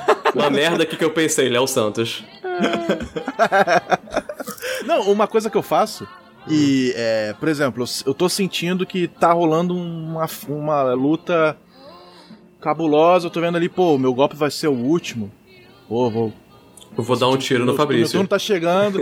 Não, meu turno tá chegando ali, pô, acho que eu vou. Se eu, se eu acertar isso aqui, eu vou poder dar uma palavrinha final ali. Eu vou. Aí eu começo a escrever um negocinho, pô, vou falar disso aqui, disso aqui, pô, maneiro. Eu já deixo um textinho mais ou menos ali. Aí quando chega a minha vez, eu mando, já tem ali um textinho que eu já preparei. Então, acho que é legal. E isso também a gente faz na dublagem até. Às vezes, pô, o texto tá. O cara falou dois minutos e tem texto só pra meio minuto. Aí tu vai ter que rechear ali com o que você tem de. Ou de improviso, ou de escrever ali na hora pra que faça sentido também, né? Sim. Não é sair inventando qualquer coisa. Mas também a própria dublagem ajuda também a gente a ter esse timing de fala, né? O, o, o teatro, tudo, né? Mas eu digo dublagem porque a dublagem a gente só tem a voz. No caso das lives aqui a gente tem a, aparência também, né? Sim. E a liberdade e também, né? Da gente, Uhum. da Sim, gente sim. poder é, brincar também com, com, com tudo isso, porque é, isso é uma coisa que também falta na dublagem, que no RPG é tipo. É o grande cerne da parada, é o lance, né? Uhum. Bicho, seja criativo e tudo tá certo. Uhum. É muito, muito legal. E, e não se preocupar só em realmente ganhar, sabe? Eu já joguei mesas de, de, de RPG que era só, não, quero ganhar tanto de XP, aí mata o dragão e desmembra tudo, cada pedacinho, vou pegar o, fazer um colar com não sei o que. Mas é, é, não é. Pra quê? Uhum. Né? É, é melhor ir construir isso tudo junto, ver e, e se apegar mais à história. E isso é legal que, por exemplo, se eu fosse jogar o Fala Crítica há 20 anos, ia estar de outra forma, completamente diferente. Uhum. Ia Cabeça. estar querendo ganhar XP, de repente, né? eu Não sei. Mas é legal ter essa maturidade e trazer pro jogo também. De fazer Cara, uma cena legal. Às vezes a gente fica muito feliz com isso. Tipo, cara, que Sim. cena maneira que ficou aqui. É, O Léo, inclusive, tem uma Entregar, cena às vezes. muito fantástica no último episódio, né, cara? O Léo tem uma cena de chorar ali. É maravilhosa. É maravilhosa. Não, e, e- e às vezes entregar também. Tipo assim, pô, posso fazer isso aqui? Não, mas eu acho que ali já. Acho que o Fabrício já vai resolver, deixa quieto, entendeu? Deixa ele fazer ali, Sim. né? De, de ter essa coisa de teatro mesmo, de en- entregar a bola pro outro. Uhum. Então é, é muito maneiro pensar assim de, de um. é um- jogar uma mesa madura, né? Jogar uma mesa Independente madura. do Sim. sistema. Verdade. Isso é um bom Cara- termo. E mais uma. Cara, o Léo Hum, hoje tá porra, sacada. Pô, Léo, eu tô aqui, cara. Aproveita aí. A gente já tá aqui. Com- A Jambô quer divulgar esse livro, quer produzir, você tá aqui com uma mina de ouro em suas mãos, hein? Porra. Arrasta pra cima, pessoal. Arrasta pra cima. Jambô vai lançar o livro Leonardo Jambô. Santos 365 frases, uma por dia. Memoirs of Léo Santos. Novo lançamento da Jambô, galera. Cara, uma tá coisa que você falou. anunciando aí oficialmente. É, mas eu falo muito isso pro. É, teve até uma, uma reunião de preparação de elenco de uma das mesas que eu falei pra eles. Eu falei, gente, vocês precisam comprar as cartas que o teu, teu companheiro de jogo joga na mesa. Sabe? Uhum, não, não joga sozinho. Tipo, o cara, o cara tá jogando coisa na mesa, compra. Compra. Você não sabe onde ele tá indo, você não sabe, mas você, você vai lá e compra o que o cara tá fazendo. Exatamente. Cara, eu falo muito isso que é muito legal dessa mesa, que todo mundo de teatro, todo mundo. Então, existe muito de exercícios de improviso teatro que todos eles fizeram muito, que é isso. Tipo assim, cara, a primeira regra é não nega a ideia. Alguém jogou uma ideia, Recebe entra na e parada, Joga junto. joga junto. E todos eles, eu até sacanei eles algumas vezes falando assim, caralho, sério, eu, eu acabei de mandar vocês se- serem enterrados vivos e vocês falaram, beleza. Já é. Bora. já é, já é, fechou. Não, é, assim, cara, vamos entrar, vamos fazer. Então o jogo acontece com muita fluidez, porque todos eles estão muito afim de fazer que o jogo aconteça e de, porra, saber quando é momento de dar palco pra Aline, ou quando é momento de dar um palco pro Léo, ou quando, porra, tem um momento que, cara, essa aqui é uma situação que é pro Fabrício, pro personagem do Fabrício viver, né? Então, porra, vamos dar um foco pra ele aqui nesse momento. E sabendo coordenar para que a parada funcione, fun- seja uma história muito bem contada, né? Não seja um. Opa, espera um pouquinho, vamos resolver essa coisa completamente aleatória num outro canto aqui porque eu tô afim de fazer isso, né? Acho que com esse grupo especificamente, é, é, porra, isso tem muito. Eu espero que meu próximo grupo, com gente mais talentosa, seja tão bom. Não, sacanagem. Fernanda Montenegro. É, que eu tô Russo agora queria anunciar a Fernanda Montenegro aqui comigo jogando RPG toda quarta-feira na Jambô. Maravilhosa. Wagner. Moura. Exato, toda essa galera confirmada. Lázaro Ramos confirmado, hein? Exatamente, seu Jorge, inclusive, ele incrível. cancelou a turnê europeia dele pra jogar RPG com a gente quarta-feira. Você sabe que o, o Pedroca, né? O Pedroca Hum. do, do Skyfall, ele, ele tem essa pira, né? Toda pessoa ele convida pra jogar RPG. Impressionante. Uhum. teve, outra, teve uma mesa. Ah, teve uma mesa que ele tava jogando com o Leandro Ramos, tava jogando com o Caíto Maia. e era uma mesa. E era uma mesa que chamava. é, como é que chamava a mesa do, do Pedro? Chamava. Não, não era. Não era destino final, era alguma coisa assim. Mas era, era uma mesa completamente relacionada a. Vocês são pilotos de carroça e você tem que fazer entregas, assim.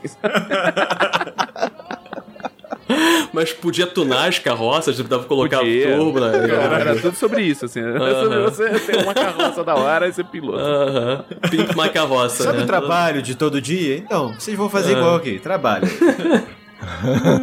Foda. Ah, Era sensacional, cara. E, e aí, e assim, o mais legal é que boa parte dos, das pessoas que são. tem algum tipo de, de formação em teatro, ou que trabalham com, algum, com alguma coisa ligada ao teatro, elas já meio que já sabem jogar RPG e, Sim. não, e não, Sim, não sabem é disso. muito natural. sabe? É muito natural. É. Porque é a parte contrária, né? Às vezes eu jogo com gente que é muito gameista, né? Uhum. O cara sabe as regras, ele sabe montar as coisas, ele sabe como as coisas funcionam, mas não- ele não me entrega um personagem, é o que eu falo, ele me entrega uma ficha. A ficha fica Uhum. dançando na minha frente, eu não sei o que ela é exatamente. Sim. E aí é, que o cara, é aquele cara que vem e fala pra mim: Ah, não, não, não. Meu personagem ele é um anão guerreiro que faz 18 D6 de dano com o golpe especial dele. Tá, então ele não é nada. Tá? Não é nenhum conceito. assim. Sim, sim. E, e eu acho que pro o mais legal. Imagina se apresentar tem- assim numa roda de amigos, tudo bem, eu sou o Pedro, eu sou um mestre jogador de, de- de- com espada que eu causo 4 ou 8 de dano no primeiro ataque. Prazer, você é?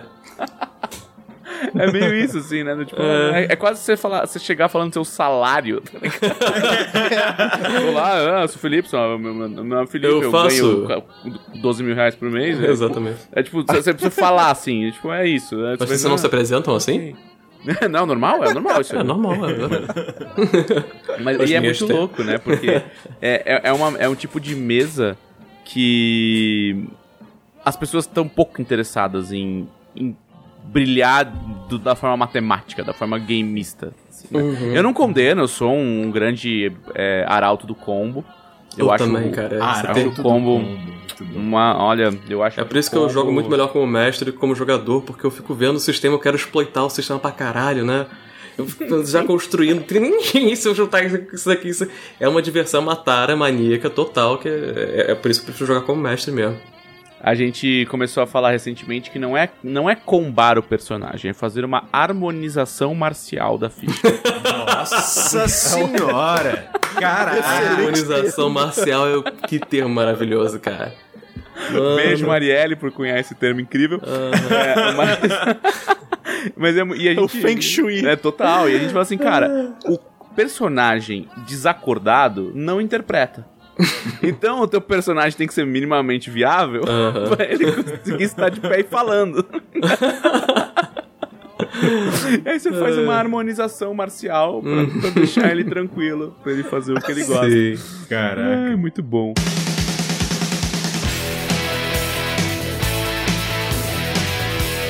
Vamos falar um pouco dessa história de vocês, de, do mundo que o, o Pedro trouxe.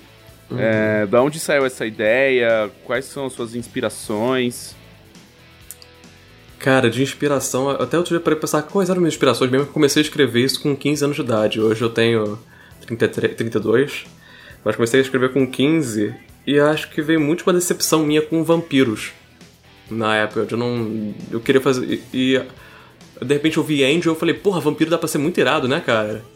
Eu achei muito legal aquela ideia do, porra, o cara foi amaldiçoado com uma alma. Eu falei, puta, que ideia maneira esse, disso, né? Então pensei, pô, vou fazer vampiros e misturar com coisas de demônios. É, E, comecei escrevendo um livro. Come- Começou com um livro meu, que eu, que eu escrevi, mas eu decidi jogar ele todo fora, porque comecei a escrever o livro.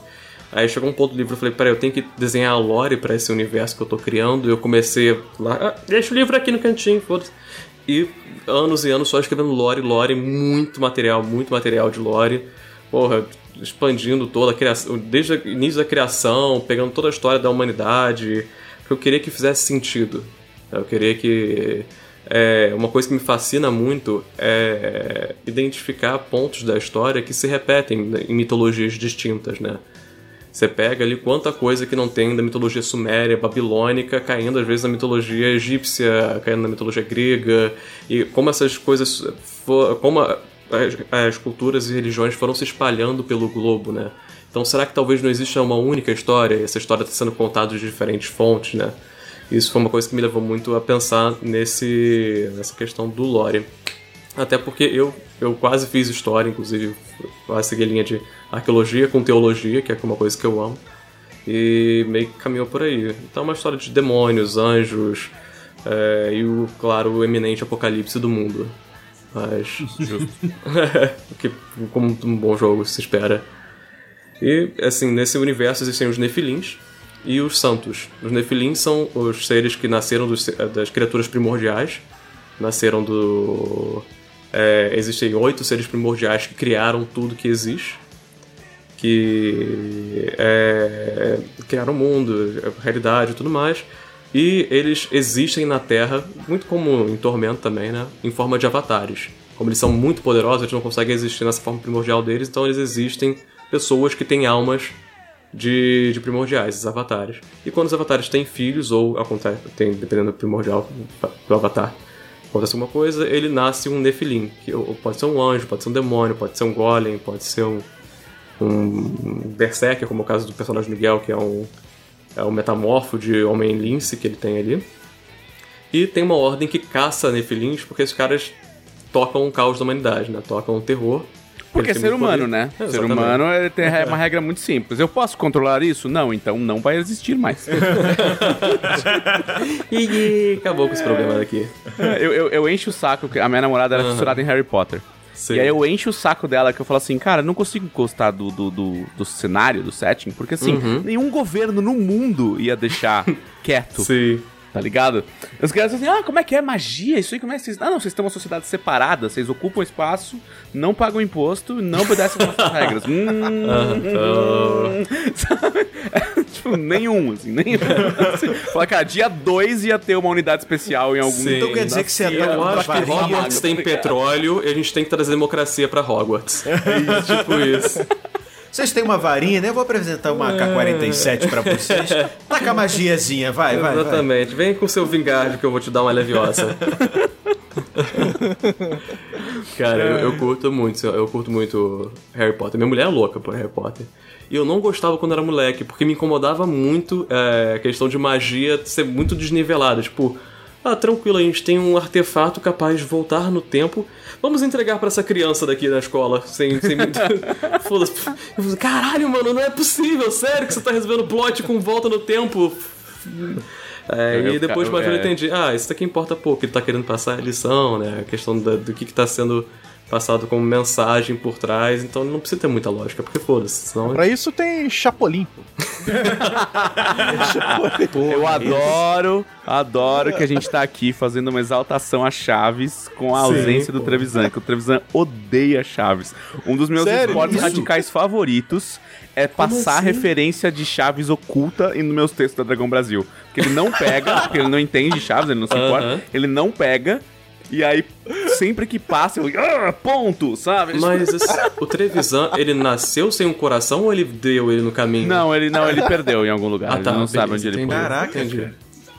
Caraca, mano. Como, como não gostar de Chaves? Eu achei que Que isso era fisicamente possível. Isso não é um crime na Constituição, não? Isso deve, tem que ter em algum, algum lugar. Al- Algum, ele ofe- alguma relação é, Brasil-México ele já ofendeu, isso eu tenho certeza. Entendi, com certeza. Algum acordo comercial a gente já perdeu por conta de Trevisan. Com certeza. Faz sentido. É, mas aí eu entendo essa sua pira de. Puta, eu queria amarrar o meu universo, sabe? Eu queria. Eu, eu queria. é, dar pros jogadores material pra eles irem descobrindo. Né? Tem um mestre meu que faz muito isso também, o cara com quem eu jogo. Eu tenho uma mesa de quinta edição semanal. E que você tem que ficar de olho no inimigo e tal. E aí. É, e aí ele também faz isso. Eu tipo, ele- jogo, mas eu não me divirto. É, Só- não, eu fico sério o tempo inteiro. Acho horrível. Aí, como é que foi? Horrível, péssimo. Uma merda. Ódio. Mas o. E ele, ele, ele gosta de jogar em Eberron, né? Porque é onde ele cresceu. Mas ele faz, subverte tudo e faz sua própria história, monta seus lore. E ele fica chateado que ele é esse mestre que fala: Ah, eu publiquei um texto de oito laudas sobre Uhum. essa, esse novo artefato que vocês acharam. Então, se vocês quiserem ler, assim, tipo, tem duas pessoas na mesa de seis que lê. Tipo assim, ah, Ah, mas não, legal, legal, gente. bacana, tá ligado? Pô, mas se, se você tem duas de seis que leem, eu às vezes eu escrevo total também. Às vezes eu entro numa pira de sair escrevendo, escrevo um, um item mágico, sei lá o que. Eu, eu escrevo pra mim mesmo. Sei que ninguém vai ler na mesa. Tem uma chance, nenhuma chance. Essa galera daqui, eles mal tem tempo pra cagar. Ainda mais pra ficar lendo minha inspiração que eu tenho aqui de vez em quando, porra. Gente, é, aquela Não cena tem. que vocês fizeram em tal local, eu escrevi sobre ele, que vocês quiserem ler, tá aqui. Tipo. Aham, valeu, Pedro. Senta lá. Legal, Pedro, rola dadinho. Total, Pedro, eu só, eu só acordei hoje 8 horas da manhã, tô dublando, são 10 horas da noite, mas tá tranquilo, vou com certeza Não, vou parar ler. aqui. É, vou ler. Esses são só 26 75 parágrafos aqui, tá ótimo. Pode deixar. Não, eu entendo os jogadores que eu tenho, tá tranquilo. Eu só faço a Lu ler porque ela é legalmente obrigada. É isso, ela, ela Tá no assinou. Ela, Ela ela, assinou. ela, ela escolheu isso. É, ela Foi o que eu falei. Ah, a partir otária. do momento que ela aceitou namorar com o Pedro, É. ela aceita todas as consequências. Aceita, É isso. coitada. É isso. É, é, não, é, tá correto, tá correto. Não. É que nem, é que nem o Mufato. Eu, ass- eu assisti novamente os, oito Harry Potters no- no- desde o começo do ano pra cá, porque eu aceitei, né? Eu Sim, aceitei sim. isso, eu aceitei. Amor vem com isso, né? É, não tem como. É, mas eu entendo isso. E, e o engraçado é que Tormenta foi o contrário, né? Tormenta nasceu com aspirações malucas, assim, tipo de, ah, eu queria um deus cobra da traição. Ah, eu quero que a deusa da ambição é a mesma que criou os humanos. E um monte de ideias que foram lá colocando, eu quero uma cidade onde as pessoas são amaldiçoadas e elas não conseguem morrer. Onde essa cidade fica? Cara, não importa. E aí foi, sabe, tipo, ideias com um core, assim, tipo, uma coisa. É, é isso que eu quero, sabe? Ah, tem um dragão vermelho que é apaixonado por uma dragoa é, branca, sabe? Ah, tem um paladino que se foi ressuscitado e aí começou a, a virar vilão. Então, tipo, essas ideias, elas não foram do tipo da Gênese pra dentro, foram, tipo, de dentro pra Gênese. E aí, quando o Tormenta sentou e falou, vamos organizar a parada, foi quando o Leonel escreveu o primeiro livro, que ele escreveu O Inimigo do Mundo, em 1999, se não me engano. Foi ali que falou, não, vamos e vamos começar contando da onde vem a Tormenta. Sabe? Tipo, tem que- essa tem que ser a história Sim. número um. É, que é o nome da parada, né? Inclusive, Exato. Tormenta. E... Organizar tudo, né? E falar, pô, Até uma dúvida aqui, não sei se que a gente foi criando tá aqui. Eu não sei se vocês podem falar isso, mas sempre. Essa foi sempre a ideia de como teria surgido a tormenta? Ou isso foi algo que vocês sentaram, tá? Beleza, a gente criou essa merda, puta que pariu. Como é que a gente explica essa caralho aqui agora? Não, não, não, não foi do zero. O Trevisan sempre fala que assim, ele queria. A Tormenta originalmente era uma, uma parada de. é, um portal pra, pra outra dimensão e não sei o que. E aí a, a chuva de, de- de demônios. É tipo assim, ah, eu queria que fosse uma chuva, um bagulho chave demônio. Entendeu? É isso. É Uhum. uma- e é, tipo, tinha até um negócio que eu falava, não, ó, era, o mundo se preparava pra um evento que é tipo, a cada 120 anos ia surgir uma, uma nuvem rubra e aí os, os reinos se preparavam pra defender aquela, aquela região, porque ia ter uma grande batalha contra os demônios da tormenta e tal. Então, assim, isso foi evoluindo pra outras coisas, né? E claro que, tipo, tem todo. O Leonel trouxe a proposta do, do primeiro livro, e, e aí te- todos os criadores originais se debruçaram sobre aquilo, Sim. fizeram um, um brainstorm louco ali e foram criando, né? E tem coisas que ainda não existiam, tipo assim, tem plots que ficam parados. Então, por exemplo, a própria. é, a, a área de tormenta de, de Zakharov lá, que a gente. Tava lá, o, o plot dela foi apresentado é, uns 11 anos atrás, quando saiu o, livro, o, o Área de Tormenta, né, o, o suplemento. E aí o Leonel escreveu uma puta história legal sobre a Companhia Rubra, que eram os aventureiros de alto nível que foram lá, é, foram, conseguiram chegar no cerne da Área de Tormenta, né, enfrentar Haradak em pessoa tal. Ele nem era um deus, não era nada. E, e aí a gente avançou esse plot no ano passado, com, com o Coração de Pô, Rubi. Uhum. Então, assim, tem muitos desses plots que eles estão ali. E aí, Sim. alguém fala, pô, hora de avançar o plot, sabe? Esse plot aqui eu queria dar uma mexida nele. E a gente tem muita liberdade interna, entre o pessoal que faz parte do desenvolvimento da marca, de falar, ou, aquele plot lá tem planos? E aí, geralmente, né? Geralmente é o Gui ou, ou- ou Aham. o Caçaro, tal, o Trevisan que Sim. que estão no controle. Mas, não, não tem. Qual que é a tua proposta? Puta, eu queria fazer isso. Bom, interessante, vamos, vamos, vamos pra frente com isso aí, sabe? Então, é um negócio que a gente sempre fala do tipo, RPG não é, não é livro, né? Não é, não é um filme, tipo, ele tem que mais criar do que explicar. Do tipo, é, é, cada plot que você fecha tem que abrir dois, sabe? e deixar espaço pro mestre que vai mestrar na mesa dele Sim. resolver algumas coisas do jeito que ele acha que ele tem que resolver. Então, como autor, é um exercício de desprendimento, né? Quando você vai lançar pros outros. Tipo, não, joguem em vocês. Sabe? Uhum. Ó, o, o, o Davis Pereira falou: ah, flecha de fogo. Ficou quanto tempo essa resposta? 15 anos. Caraca. Foi o, a- o poeminha que o Trevisan fez e tal, era, era 15 anos. São 15 anos que. Ah, sim, né? Que é verdade. Isso também é outra coisa que eu queria saber. A flecha de fogo sempre foi pra ser um meteoro? Porque eu Não. lembro que eu já joguei algumas campanhas de Tormento Não. que eu já usei flecha de fogo como uma pessoa, já fiz a flecha de fogo como uma doença. Tempero. Não, não, não, não. É. O plot central, não vamos dar muitos spoilers, mas o, o plot central de Flash de Fogo foi feito poucos anos atrás. assim. Vamos resolver. Uhum. Tem muitas reuniões que são. Vamos resolver este plot. É, a gente tem uma profecia aqui. O que, que vai ser essa profecia? é isso, e aí dela. Uhum. vai, trabalha-se em cima desse plot, sabe? O próprio coisa de Aslot é tipo, tem diquinhas que o, co Uhum. o Conde Ferro em Aslot queria.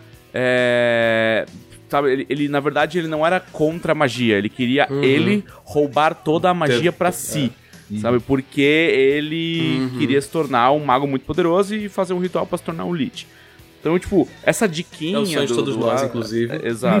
Viver pra sempre como, Como todo mundo como é, um déspota. um que- déspota morto-vivo que- Maluco, sim. exato. Sim, sim, E é o sonho. Ah, beijo, Ferry. É, mas o. O. E assim, esse, tinha, tinha dicas disso, tinha ideias disso. Tipo, ah, qual é o rolê do Ferry em Asgard? Ah, ele vai fazer. Uhum. Ele quer tipo, roubar todo o conhecimento mágico possível até ele conseguir achar um jeito dele virar um mago incrível Uhum. e se transformar no Lich. E aí toda essa ideia de não, é no meio do caminho ele dizimou três reinos e transformou todo mundo em morto-vivo. Ah, ok, tá ligado, né? Isso vem depois, assim, sabe? Tipo, quando a gente vai falar, Uhum. vamos fazer. Sim. E aí, é, muito disso vem pras mesas, né?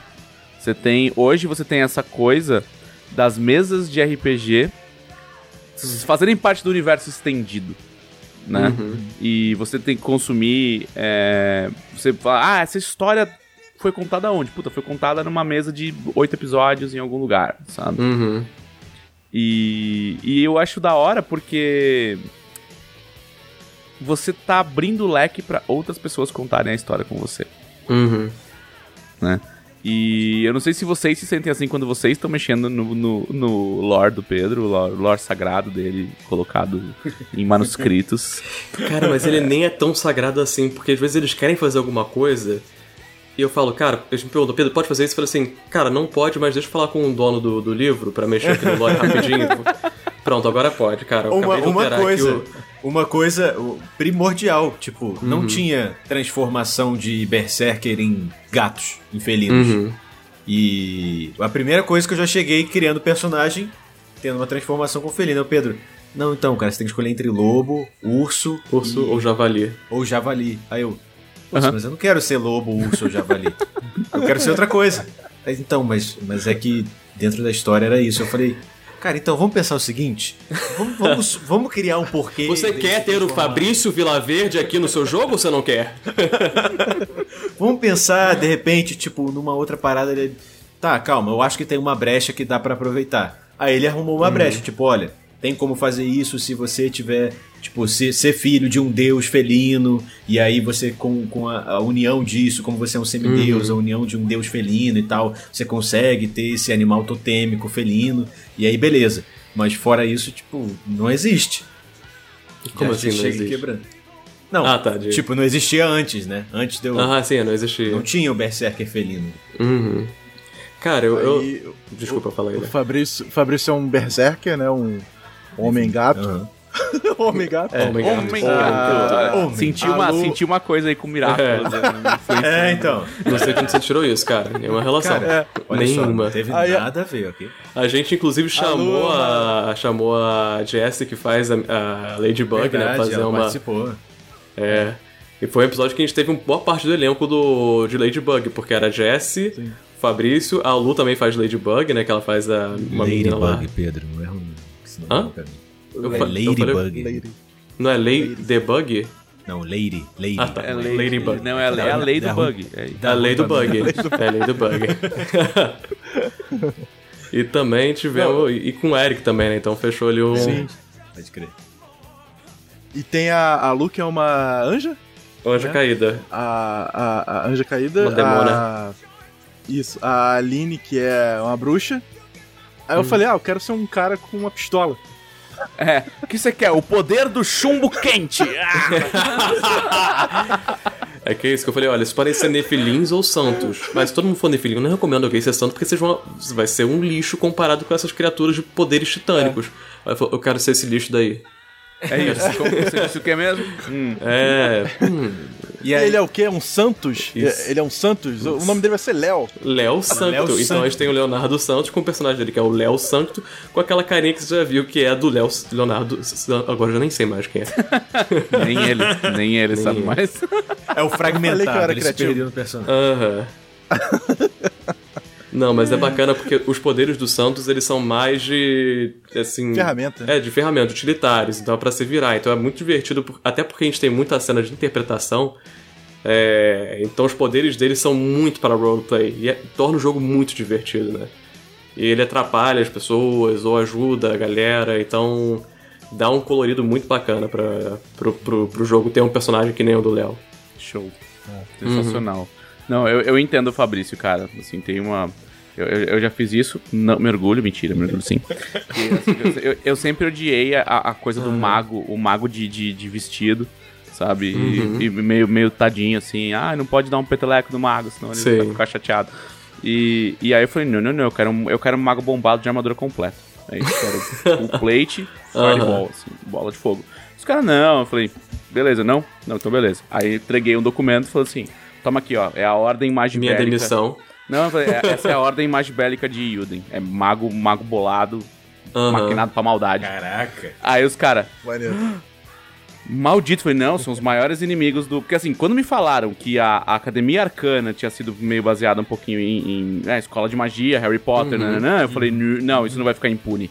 Eu preciso criar os grandes rivais dos Harry Potters aqui. Eu vou criar Sim. esses ma- mago de armadura, é isso, é isso que eu Ah. quero. Aí os caras. Aí daí eu falei, não, na verdade foi só pra eu poder vestir uma full plate no meu maguinho mesmo. Mago, É só pra não morrer mago com... sacolejando. Não, e isso virou uma coisa, tá? Porque né, é, t- tinha a, a mesa do Leonel ali, aí uma vez a, a dona Karen Soarelli chegou numa uma chamada particular ali, que a gente tava numa reunião, e falou: Dela, minha, faz, faz uns itens novos aí pra minha fada, que eu não tenho no que gastar dinheiro. Eu queria uns itens novos, assim, umas coisas assim, essa Aham. Opa, é pra já. Dragão Brasil do dia do mês seguinte. Itens esotéricos especiais pra congeladores. é a parte boa, né? De você ter essa liberdade. Sim. A criação é, é a melhor parte, cara. Quando você tá criando, isso é muito maneiro. Ainda mais quando você pode ter esse, É, aí- esse poder de controlar o mundo, né? Que nem você tem, né? Agora, agora existe, é isso. Tô querendo. É, é oficial. Isso Quem sou eu além de Deus? Também. É por isso que ele é o usurpador. É. Aí- calma, Visael, calma. Uma hora a gente vai. Uma hora a ordem magibélica volta pro, pros livros, tá? É que foi, foi, isso foi tormento RPG, não, não trouxe pro tormento RPG. Aham, entendi. Eles Mas isso, trocaram o sistema só pra me boicotar. Mentira. isso é... foi o único motivo, aquele levantamento todo Foi de dinheiro que rolou no foi. Catarse foi só pra sacanear o Felipe. Foi só. Inclusive, metade do dinheiro foi, gasta, foi, foi usado pra comprar um outdoor sacaneando o Felipe na Paulista. Falando, acabou o mago de armadura. Acabou Chupa essa. armadura.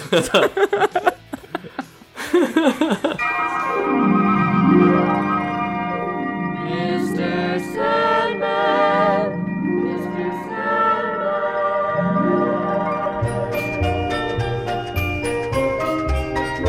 Mr. Sandman. Falando em oficial, Uhum. nós estamos aqui reunidos, o papo é muito bom. ah, o trabalho de vocês é incrível, mas nós estamos obrigado. aqui reunidos para fazer um anúncio oficial, não é mesmo? Exatamente. É isso. uma- um anúncio oficial de que agora nós oficialmente temos uma parceria com o Fala Crítica. E Que eles maneiro vão ouvir isso, cara. cara muito desenvolver uma mesa oficial com o elenco deles que vai estrear no começo do ano que vem, aos domingos. Tá? E essa mesa vai ser aqui dentro do próprio canal da editora Uhum. né? Estamos já conversando, já faz tempo aí. Exato. Ah, Anos de negociações, a gente Anos, começou foi em milionário, 2015. é. advogados, putz, foi terrível. Os Eu só advogados fiz teatro pra permitiram. isso. pra esse momento. Pra esse momento. Esse momento. A vida de. Eu- eu derrubaria meu microfone agora, eu não tivesse- realizadas. Alô, Peterson, eu tô saindo fora dessa parada. Tipo assim, é, é pra fazer, então eu vou aqui, ó, vou me. Vou, vou- A dublagem foi só pra pagar umas contas, assim. Não, né, tanto Exatamente. faz. é, né? pra sobreviver enquanto eu não tô jogando RPG na, na Jambu. E a gente vai fazer mais uma mesa oficial. Né? É uma mesa que vai tá sendo construída em parceria. O Pedro tá desenvolvendo a história junto comigo. Daqui a pouco vai envolver os criadores originais, porque a gente quer que essa história seja oficializada, assim como as mesas do, do Pedroca, tipo, é, Lágrimas da Dragão Rainha, é, Raço do Terceiro. É pra ser uma mesa oficial, né? Que vai, vai brincar um pouco com o cânone também. Uhum. É por isso que ela requer um pouco mais de preparo, um pouco mais de, de Sim, sim. reuniões e coisas desse tipo. Mas a nossa previsão é que estreie ele aí no final de janeiro de 2022. Nice demais, cara. E quem acompanha aqui sabe que a gente não, não, não brinca em serviço, né? Quando a gente Exato. foi estrear Fim dos Tempos, o Fim dos Tempos foi, levou assim uns 4, 5 meses de preparação. Foi, é, é um negócio longo. Uhum. A gente gosta de campanhas duradouras, né? A gente gosta que as coisas vão Maneiro. pra vão Sim, e sim. aconteçam e tal. Inclusive, Então- eu participei. É verdade, participou fim do tempos, tipo, É.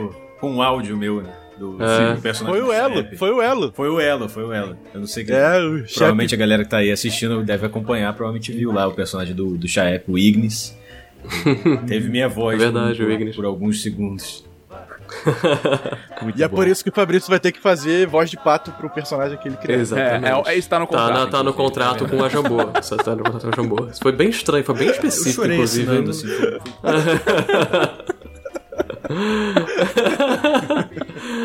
Tudo pela arte. Então acompanhem a- as nossas É isso, redes da, da editora, acompanhem as redes do, do Fala Crítica pra vocês terem mais informações. A gente vai soltar aí as informações em breve. Já estamos falando aí de personagens, é, de alguns alguns spoilers, inclusive de lançamentos futuros, porque Uhum. o- às vezes o, o Pedro me fala, a minha jogadora tal, ela queria ser de tal raça. Dá? Aí eu falo, me dá uns dois dias. lindo. É. Me dá uns dois dias. Aí vai... vai, vai pra dentro e fala: Dá. Vai sair essa raça num outro livro, mas assim, Aham. só não, ela não pode mandar essas regras pra ninguém, que é confidencial. Então ela meio que previu o futuro, basicamente. Exato.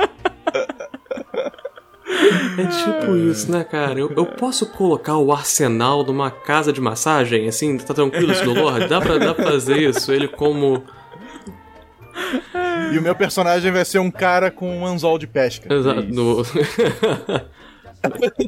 Ele decidiu isso agora? Calma aí, deixa eu rapidinho levar é legal o pânico, o pânico nos olhos do Pedro, assim, sabe? É, pera... é, pera aí, cara, porque às vezes eu não sei quando ele tá brincando e Cara. quando eu tenho que repensar toda a minha história e falar assim, caralho, será que vai.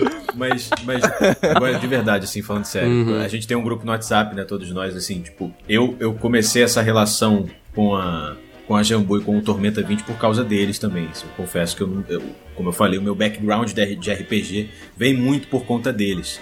E, cara, quando, quando rolou essa parada, essa, essa, essa parceria começou a nascer, bicho, estavam os três, Pedro, Léo e Aline principalmente, né? Todos nós Aham. ficamos muito, muito felizes, Sim. muito animados com a parada, porque, tipo, pra gente isso é maravilhoso, cara. Com o tempo que a gente tem, assim, a gente começou agora e a gente já tem uma, tem uma parceria com vocês é, é de outro mundo, assim. É. Mas o tanto que esses três ficaram animados. Eles pareciam três crianças, tipo, Sim. meu Deus, gente, vai ser cânone, tipo, ah, calma aí. Ca- Cara, eu quero avisar pra todo mundo. Eu falei, gente, calma, calma, não avisa pra todo mundo, calma. Eu sei que vocês querem falar pros seus amigos de infância, Sim. que vocês jogavam RPG Fregar na cara era dele, seus adolescente, mas otários! Calma, calma. Vamos. es- Espera, daqui a pouco a gente dá o anúncio oficial e todo mundo vai ficar sabendo. Foi muita emoção, foi muita, Mas muita é emoção no- mesmo. normal, cara. É, eu, Uhum. sei, eu sei, eu sei porque eu senti exatamente isso, assim, tipo, no começo. Uhum. assim, ah, ah, faz um negócio. Mas peraí, como faz um negócio? Como, como faz reunião com os caras e faz aí? Faz, Uhum. sabe? Eu quero ver, assim, a primeira vez que, que, que abrir uma Aham. reunião, foi porque vai ter que bater, é, Tem alguns pontos que precisa bater com o Trevisan, bater com, Uhum. com o Caçaro. E aí eu quero ver quando Sim. abrir uma reunião e aí falar: Oi, tudo bem, gente? Olha, Caçaro, esse aqui é o Pedro. É isso. Você tem que Isso, aprovar a eu tô, história eu tô me dele. preparando pe- psicologicamente aqui, tem algum. Tem alguma... Tem nem roupa pra Eu isso. não tenho nem, eu não tenho nem nada pra isso. Eu vou botar essa de novo. Boa, faça isso. Desde, o- desde o dia que vocês anunciaram, falaram que ia rolar parceria, o Léo não tirou essa blusa. É, Isso é muito comprometimento, pra você ver como é que o cara tá comprometido com o negócio mesmo. Ai, sensacional. Uma, uma micro palhinha aí do, do que você pensou pra sua história, onde ela começa, o que, história- o que, que você dar quer esse- explorar. Mas assim, muito pequenininho, bem pequitica. Beleza. Vamos começar ali, ali na área de Nova Malpetrim. E vamos ter uma história piratosa com pessoas que não são piratas. Mas de aventuras de. de. de- é. Eu, eu- eu fico com medo agora de contar alguma coisa da, da mais spoiler. pra você. É isso, gente. É isso. Temos personagens extremamente cativantes, extremamente carismáticos. Inclusive, todo mundo muito carismático no grupo. Achei impressionante. Até a Bárbara tem carisma 18. É isso, Mas- assim que se joga. Você já denunciou que tem uma Bárbara, Deus. Ah, verdade. eu não- eu Bem, acho que Mas isso o- foi... o- não- Olha o Mas- Visael aí, ó. Então a gente vai ter o Rancor. O Rancora, cara, foi um. Âncora. A gente, a gente tem o Monster Chef, né? Que a gente Aham. faz, faz monstros Sim. novos com a galera votando. E aí saiu, esse monstro, inclusive, saiu na Dragão Brasil do, do mês passado, né? Na Dragão Aham. Brasil de, de outubro. E aí era pra ele se chamar Ossos Afogados, porque ele é um golem de naufrágio que Sim. puxa barcos pro fundo e tal. E é uma homenagem que cê- eu já te contei que você tá se enfiando num, num buraco, porque, Uhum. né, a, a outra mesa canônica de piratas tomou um TPK no sexto Sim. episódio. E aí, Eu, eu garanto que a nossa mesa toma no mínimo no 7. Pelo menos a gente dá 7 episódios pra vocês. Palavra de mestre aqui, irmão. E Pode aí trocar? A gente pode trocar. ah, muda, vamos, vamos subir uma montanha. um cantinho mais, mais um lugar mais zen, tranquilo. É, uma coisa mais. Onde é aquela tal de bonita, Spondismania assim, ali que a gente vai falar? E É aí uma, era tipo uma né? supremacia purista, se a gente puder entrar ali, acho que vai ser mais Não, tranquilo. tranquilo, É, suave. Mais, E- mais e- leve que essa aventura no mar. E aí era pra ser ossos afogados. Só que aí Uhum. ele tinha um negócio de. ele, ele é um monstro que nasceu por causa do rancor de um cara que morreu afogado dentro de uma armadura e não sei o quê. Uhum. E aí a galera, é o Rancora. É a Rancora. e aí ficou Rancora. E a gente votou o nome. O nome mais votado foi Ossos Afogados. E a galera falou: Não, eu nunca vou chamar esse bicho de Ossos Afogados. Vai ser na minha como. mesa é Rancora. Rancora. E aí toda vez que mencionam o mar, olha lá o Rancora, vai chegar o Rancora. Aham. Virou um negócio. Eu vou- Eu vou, dar o Rancora na, na, na mão do Pedro, ver se ele vai querer Entendi, eu vou, vou usar o Rancor então. Agora, ele, tá, ele tá tremendo um pouquinho ali, não sei se pra É. perceber. Ele, ele tá dando uma tremidinha de nervoso. É, tem que ver também qual o nível dele, né? Pra gente colocar, às vezes, um bichinho enfrentando. Nível, Rancor é nível 20. Vamos ver esse personagem nível 2 aqui, como é que vocês vão se dar com o Rancor, né? Mas, mas fugir também é uma aventura. Fugir também é uma aventura. Olha só, será que cabe isso no seu livro, Léo? É, o bom é que são personagens originais, né? Não são piratas. Aham. Sim, sim. Nossa, agora que eu entendi. que pariu. Eu tô aqui pra que usar do, do artifício. Caraca. Cara, Ai, pá! Não, sensacional. nossa, cara. Sensacional. Olha, eu acho que essa é a nossa deixa pra abrir Sim, para muito perguntas. Ah,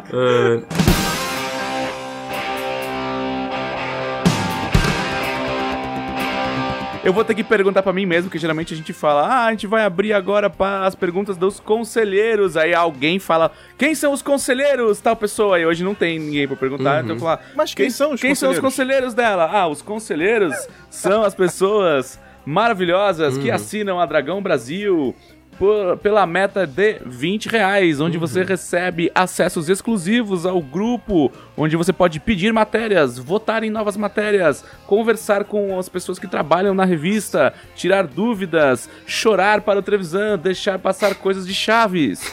Você também pode fazer perguntas no podcast da Dragão Brasil. Perguntas como a do conselheiro Elvis Benayon, que quer saber se vai rolar Black Friday na Jambô. Sim, vai, Jam Black, acontece Olha. todos os anos, Olha só. com descontos, nas, principalmente nas linhas de RPG. É, e, e nos, e cartão. nos, nos nossos é, quadrinhos e romances da casa. tá? A gente, isso geralmente está incluso na Black Friday. Se vai ter, ele quer saber se vai ter dos romances de Dragonlance, de Drizzt, não sei. Ainda, não sei. Quem se importa? Compre as coisas da. Exatamente. É isso. Quem liga pra aquele elfo chato? Cuidado pra vocês não perderem um contrato aí. gente. Ah, pior que os livros de Drizzt são tão legais. É. No. Muito bem, o seu conselheiro. Ah, o conselheiro que o, o teu sobrenome mais é, bem pronunciado desse podcast. Seu conselheiro Gustavo Freire Schaffhauser. Caceta. Olha só. Saúde. Ele pergunta: numa animação de tormenta, tipo Invincible, então ele quer. É tipo o livro do Leonel, assim, escatologia e sadismo. Escolham um personagem de tormenta pra vocês dublarem. Agora acho que o Pedro, o Pedro deve estar, o Pedro Léo deve estar Mestre Arsenal. Escala, escala pra gente, Eu Pedro. faço escalação aqui. Pedro, Pedro, escale, escale o, o personagens de Tormenta junto com o Léo, que o Léo vai, vai saber fazer a escalação, coitado, vai trabalhar no podcast. É. No- Quem que você para escalaria fazer- pra fazer o mestre desses, Arsenal? desses seis. Quais seis? Eu? Ah, dos, dos nossos? Não, vocês todos, voz- que do, do Ah, seu elenco sim, principal, sim, assim. do meu elenco. Que, que Não, personagem ele já se escalou, pô. Ele já, porra. É, ele já se escalou Demorou- profissional já. Não, é. Deu, deu, deu dois segundos. Eu, eu- foda-se. É, Eu, é o, o, o filho do Mestre Arsenal, olha aí. O filho da... Mestre Arsenal Origins. Você seria o filho do mestre Arsenal?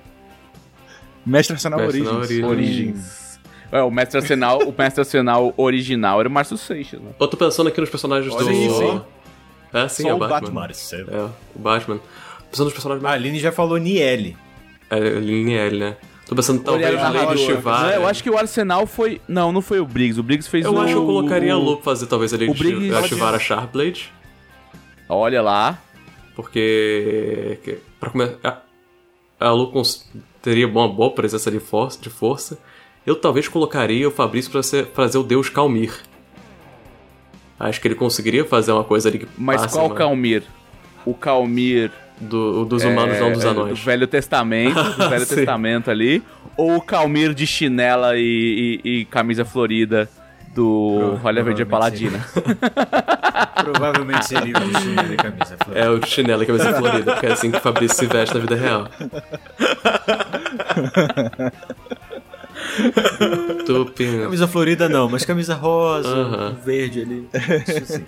É, eu penso direto nos deuses aqui. Talvez colocar Léo seria um, ou seria um Nimbi ou um Rinin divertido também. Seria foda. É, eu, eu, eu faria, um- eu faria um Batalha dos Deuses, tipo aquele Ragnarok, aquele anime, só que com os. E a Aline, Sim, com sim. certeza, fazendo a, a Wina, a deusa da magia, seria fantástica. Sem dúvida. A Aline pensa diferente de você, gostaria de deixar claro isso. Ah, mas ela pensou na Niele, mas é, a Niele é. ela, ela se escalou como Niele, mas tá ali, tá ali, é, tá quase. É, é a brotherzaça da, da Wina. É, uma, uma espelhinho da outra ali, se, se admiram mutuamente. Não é. Ela pode é fazer, ela de pode fazer as duas, não tem Arsenal. problema. Vai até ficar bacana. Cara, mas elas têm a mesma voz? É. É o quanto elas têm essa, essa eh, relação, né? É porque o próprio look da Niele é inspirado na Wina.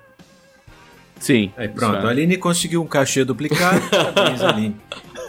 Parabéns. é. Parabéns, parabéns Aline aí, vai Parabéns, dobrar o número de anéis.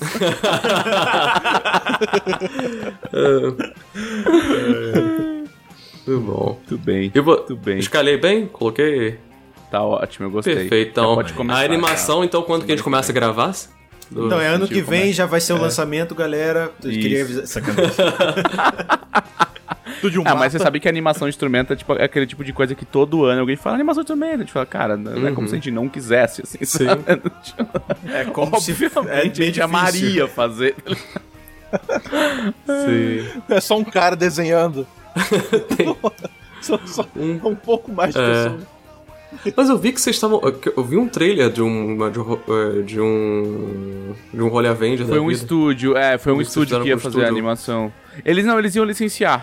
Eles, eles queriam licenciar e aí acabou que eles desistiram de licenciar e tal. Tem... É igual esse Heavy Nights, né? O jogo, que é baseado na, Uhum. na HQ. Sim, sim. Ele também é licenciado, não é um produto interno nosso. Foi a gente Entendi. que foi atrás de fazer. Entendi, não, bacana. É, porque quando for rolar. E o cons... Hum? Fala aí, fala Não, aí. fala quando for rolar animação, você já sabe que quem chamar, é óbvio. É isso. Né? Está no é contrato, isso. inclusive, com a Globo. sim. é. De novo, lembrando, eu sei onde você mora já, Felipe, então. Fica esperto. Ah, a gente faz uma- um, um Aham. contrato com o estúdio, então, então a gente vai. É o seguinte, quem vai. É, o nosso diretor, a gente faz questão ali que seja o Léo Santos, entendeu? Sim. E o que ele falar da escalação tá falado. É né? Não é isso. pra- Já começa fazendo o sinal. Vai ficar lá. É isso. Ah, muito bom. O Arsenal vai ser emo agora. Vai ser oficial É canônico. É, é. Arsenal, Arsenemo. Arsenal Emo. Arsenemo. Arsenemo. Chateado. O... Muito bem, o conselheiro Pedro Martins perguntou Uhum. se a Jambô vai para a Bienal do Rio, que acontece entre os dias 3 e 12 de dezembro. Sim, vai ter stand da, Bien... da Jambô na Bienal. Olha só, você vai estar aqui?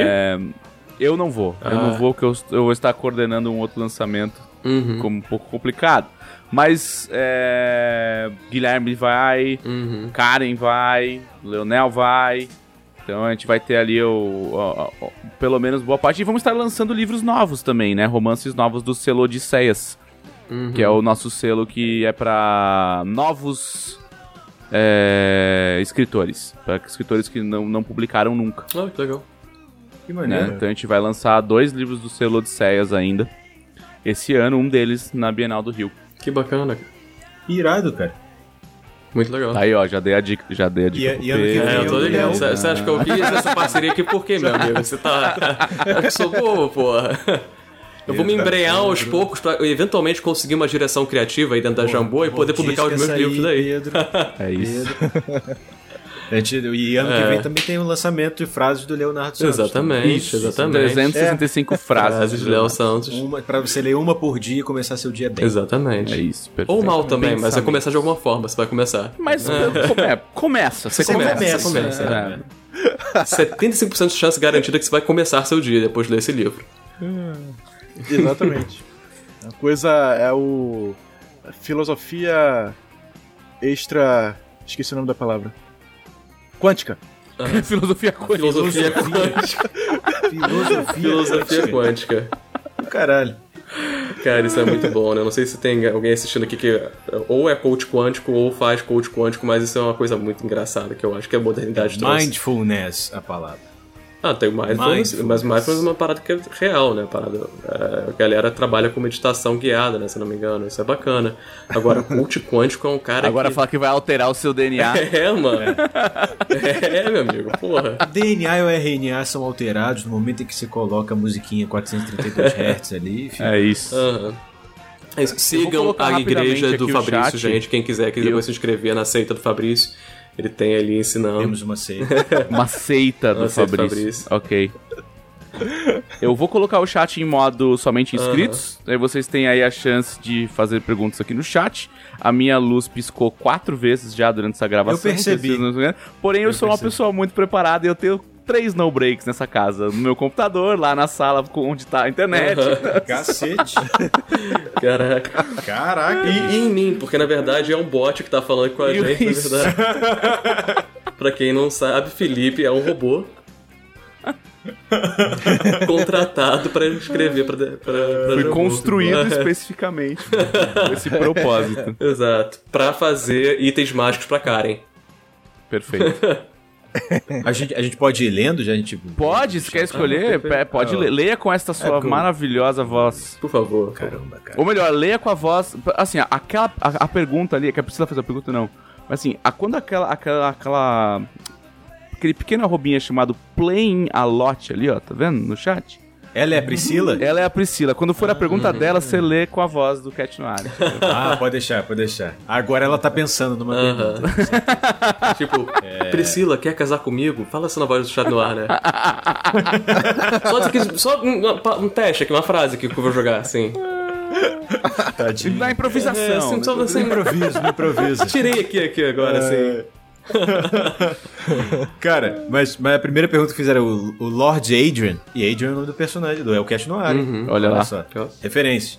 Qual a cena mais marcante já vivenciaram no RPG? E eu tenho certeza que a gente vai concordar que foi, a- foi o último episódio do, do, do Elohim, cara. Porque o, o- a cena que o Léo. acho que Os dois são dois vagabundos. eles, eles fizeram mutreta. Tipo, Pô. bicho, eu quero fazer isso, tem como? Tem. E não vamos avisar pra ninguém, não? Então beleza, não avisa pra ninguém, não. E aí a gente simplesmente tava chorando no final do episódio. É, Sensacional. foi muito bom. Ah, Os últimos episódios, Foi um golpe especial. um golpe especial. os últimos episódios foram muito bons, sabe? Porque foi uma coisa que a gente falou, cara, vamos até deixar um pouco mais o dado de lado. E agora que vocês estão num momento tão crítico do jogo, tão crítico da história dos personagens de vocês, tão impactante, né? É um momento de resolução, vamos deixar realmente os dados de lado. E, e vocês sabem que vocês estão tão seguros dos personagens, né? De onde. co- Como é que vocês conseguem caminhar com essa história. Que, porra, a gente teve umas cenas fantásticas, fantásticas. Acho que realmente. pode, não pode dar spoiler, mas acho que é, pode ser, é isso, é isso mesmo. Tiveram alguns momentos muito. E é legal. Sim, sim. E, e é legal porque, assim, a gente tá jogando RPG, claro, tá se divertindo jogando RPG, mas ainda assim, tem gente assistindo Uhum. a gente. Isso é novo pra mim, eu nunca fiz isso na vida. Antes, Uhum. né? Sim, antes de jogar aqui. Então, é, é- é legal pensar nisso também, né? Que, que, Pô, eu não posso dar esse golpe agora, porque, pô, tem um momento pra fazer um negócio assim. Sim. Né? Tem um. De que criar uma cena também mais forte. É. É. É, Tem um Você compromisso pensa com só- quem parou pra te assistir, né? Sim. É. sim, É, sim. é, você pensa na história, no RPG, nos seus colegas que estão jogando, nos seus amigos, nos seus aliados. Pensa às vezes no inimigo.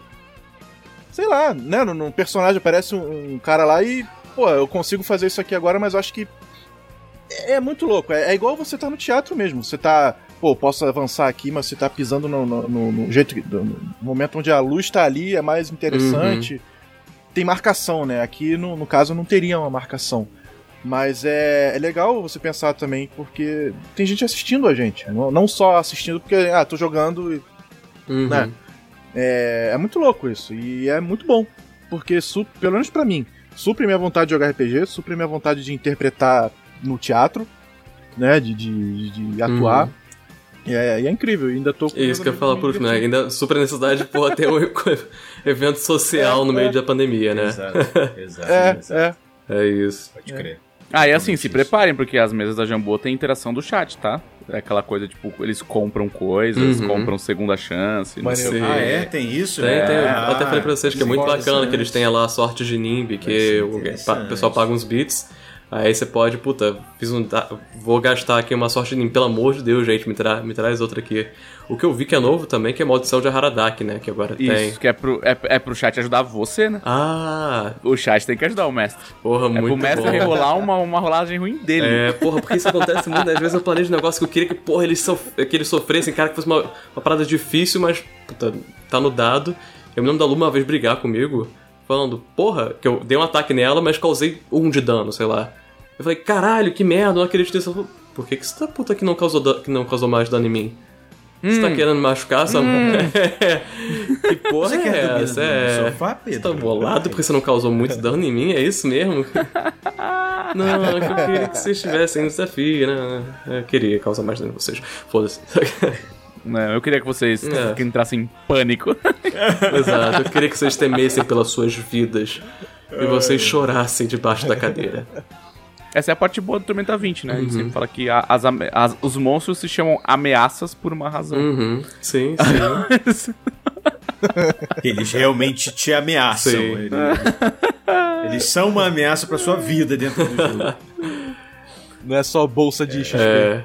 Tudo bem. Cara, alguém. O, o Davis Pereira perguntou qual foi a cena mais engraçada que vocês já jogaram. Não sei se vocês lembram de cabeça. Alguma crise de riso. Cara, a gente tem. Acho que todos os episódios a gente tem muita crise de riso. Tudo, é. Cara, toda. A gente até faz uma Sempre sele... tem alguma cena. É, quem quiser lá ver até, a gente tem melhores momentos, são momentos engraçados que rolam e é uma seleção dos momentos engraçados.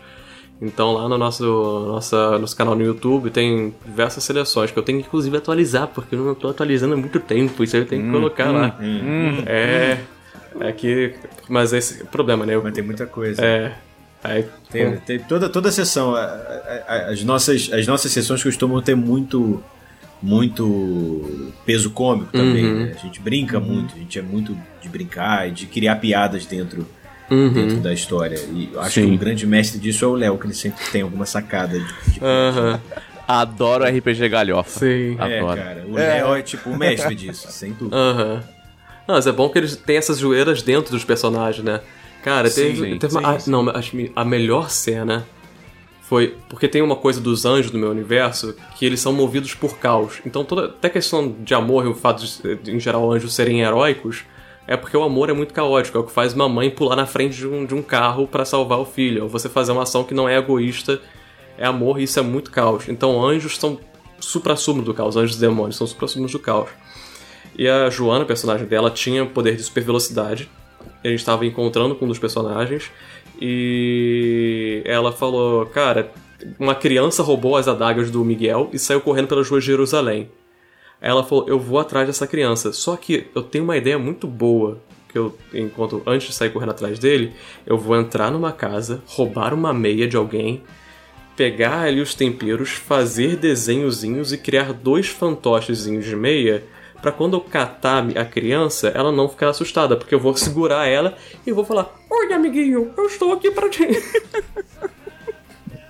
Caraca, isso foi sensacional. E eu falei, é sério? Você? Sim, é sério. Eu falei, tá, perfeito. Você conseguiu, você fez, pegou. E não Lógica, só isso. Não dá pra argumentar contra a lógica. É, depois, quando a criança entregou o- as adagas mágicas que o personagem Miguel tinha pro Ícaros, que é o personagem do, do Eric, porra, Do Eric. é surreal de engraçado aquele moleque. É, Entrou uma negociação em que a Joana, personagem da Lu, começou. Tá, eu troco esses bonequinhos aqui de, de fantoche que eu acabei de criar pelas essas adagas mágicas. E rolou uma negociação aí pra ver se conseguia de volta. No final conseguiu. E o personagem do Eric, que era um golem, que consegue modificar as coisas e tudo mais.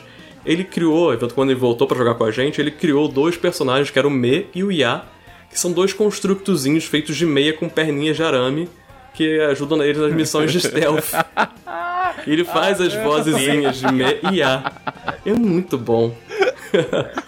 Cara, acho que é a epopeia do Me e Ya, o, a- o Me e Ya, a origem, é muito bom, cara. A origem. A A origem. origem. É Sensacional. muito, muito bom. Incrível.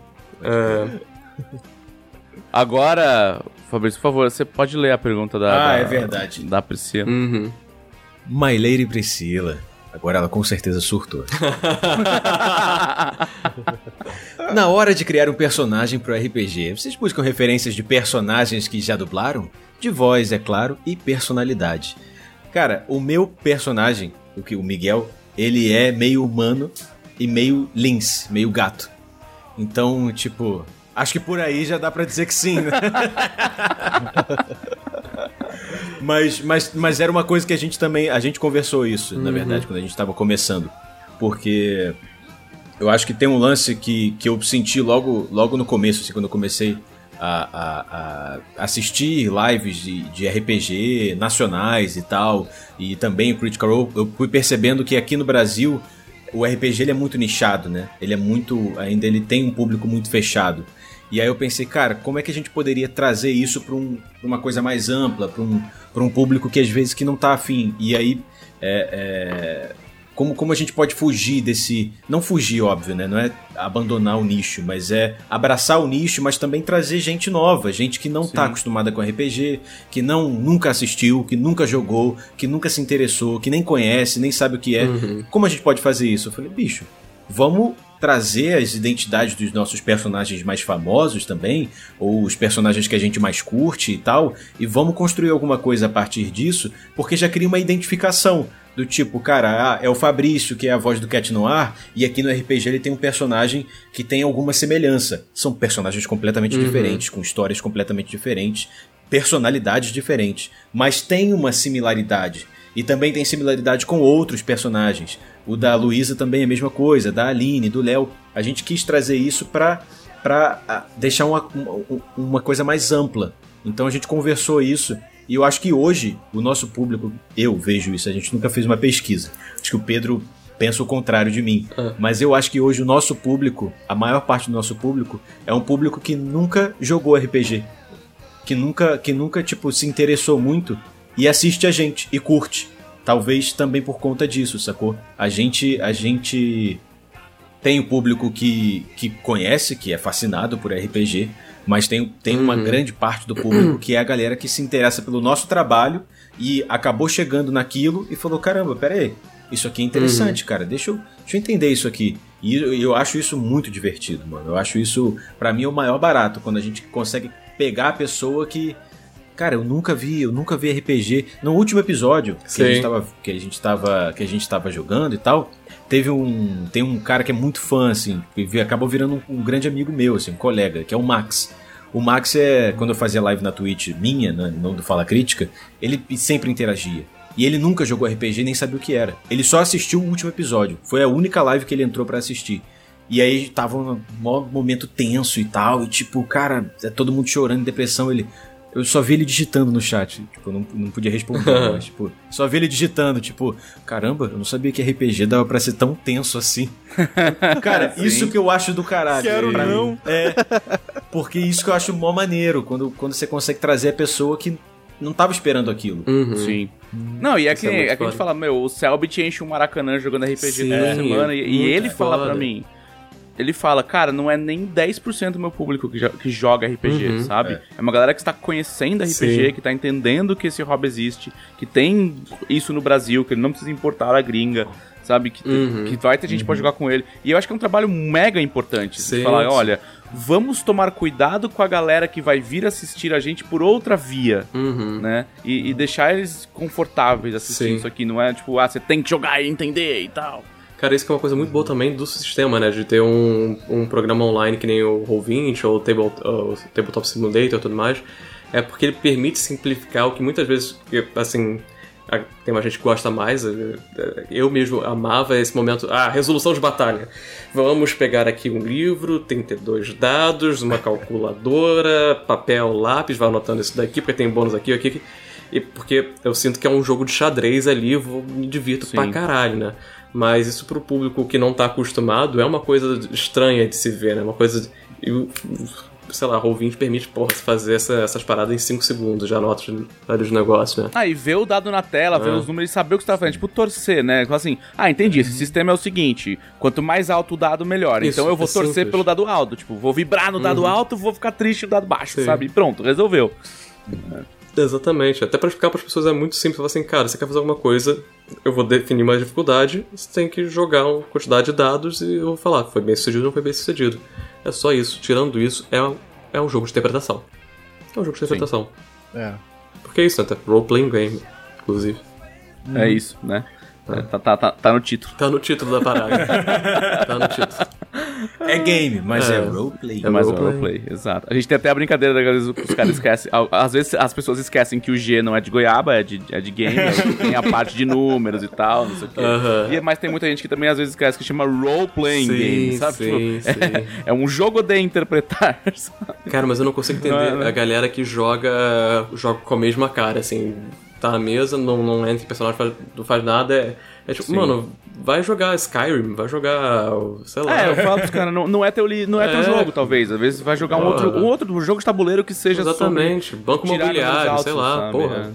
É. Mas é, a coisa mais divertida do RPG é isso. Eu me divirto pra caralho com o mestre porque, É. assim, até um pessoal pergunta, ah, pra eles, né, como é que é fazer essa, encontrar a voz do personagem, como é que... E eu acho que o tra... assim, a opinião aqui de quem tá de fora, né, tô aqui cagando regra pra caralho, mas o trabalho do dublador é, não é sobre fazer vozes diferentes, né, não é sobre essa, ah, fiz aqui, sei lá... Não, é... é- é- cara, o, o Miguel, que é o personagem do, do Fabrício, tem a voz do Fabrício. O Léo, que é o Léo, fazendo o Léo, tem a voz do Léo, quem diria. Assim, todos eles têm a voz dele, mas é, não é sobre. Ah, Ah, sem interpretação. exatamente, é, cara, ele consegue. O, é, Fabri, que seria o, o Fabrício naquela situação, né? E ele tendo acesso àquela acessibilidade que eles têm de emular as emoções necessárias para aquele momento, né? Eles conseguem entregar, não precisa fazer a vozinha com um sotaque francês e porra, foda-se, não, o que a gente quer é é isso. Pô, você consegue emular aquele sentimento? Nossa questão de voz. Então o pessoal fala assim: "Ah, pô, faço várias vozes, devia, devia dublar". Não é sobre, não é sobre isso. E tá tudo Ah, mal. e não é nem sentir de verdade, né? Uhum. Não é sentir de verdade. É, é- é- é en- entender a cena e entregar o sentimento que aquela cena tá indo. Lógico que às vezes você se envolve, o personagem que você tá jogando com ele há muito tempo e tal, mas é, o- é o que o Pedro tá falando, é você entregar aquilo ali, você emular aquela situação, Uhum. você acessar aquela emoção de Exatamente. propósito. Né? Exatamente. Sensacional. Eu acho que é muito bom, até pelo, por conta do trabalho deles, ser, ser esse speed. é, muitas vezes speed acting, né? Que eles têm que pegar ali. Cara, é impressionante a capacidade deles de entrar numa parada e já, já desligar. Eu já vi várias vezes a Lu, a Lu trabalhando, eu fico, caraca, eu teria, eu teria um derrame fazendo uma parada dessa, mano. Não é possível, cara, porque ao mesmo tempo que a pessoa tem que se preocupar com o comprimento da frase, porque às vezes ah, o tradutor não tradu traduziu de jeito que a frase não encaixa direito na boca. A boca, quando ele vai falar, tem que fechar no momento certo, tem que falar no, fechar no momento certo, abrir no momento certo que o personagem está fazendo, e ao mesmo tempo que tá tendo que encaixar, tá tendo que emular um sentimento, prestar atenção no texto, prestar atenção no vídeo, eu, eu realmente eu falo assim, caralho, é de pirar essa caralho. Eu não sei como eles Não, conseguem. cena, cena 1, tá chorando. A próxima cena tá Exatamente, no- na é, festa. Não é, tem é, tempo de trocar a emoção, né? É, é. Mano, é, é muito doideira. Eu, eu acho muito legal. Se alguém tiver a oportunidade algum dia de invadir uma casa de dublagem e sequestrar alguém pra poder assistir uma coisa, eu super recomendo. Vale o tempo na prisão. É muito foda. Vale, vale, vale aquela multa, né? Vale a multa. Vale, Vale. 40 vale cestas multa. básicas e tal. Eu- a gente pode até depois falar com a gente no, no DM que a gente manda umas casas que vocês podem, podem fazer aí. Eu vou, eu vou finalizar com Uhum. uma, uma última pergunta do Lore Hattori, só pra sacanear vocês. Ele fala: O dela poderia dublar? Qual personagem de Tormenta vocês acham que combina com ele? Olha Quem só. você me escalaria? Pra fazer um macaco caolho empanado, empalhado. Que isso, Agora, sobre, sobre dublagem, você tem DRT de ator dela? É verdade, a primeira Sabe pergunta. qual é o pior? Eu tenho um DRT de dublagem. Sério mesmo? De Eu dublagem? não tô nem zoando. Que isso, cara? Eu te venderam isso na- de- de- debaixo da ponte? Então é isso, pessoal. Próximo personagem com dela. Dela. Eu, eu tenho, eu tenho. Eu fiz, fiz, fiz um curso longo, fiz quatro peças pra, pra, pra tirar DRT e tal. Que maneiro, cara. Já, mas já Ah, faz então muito você tempo. pode eu terminei. É, eu terminei meu curso em 2012.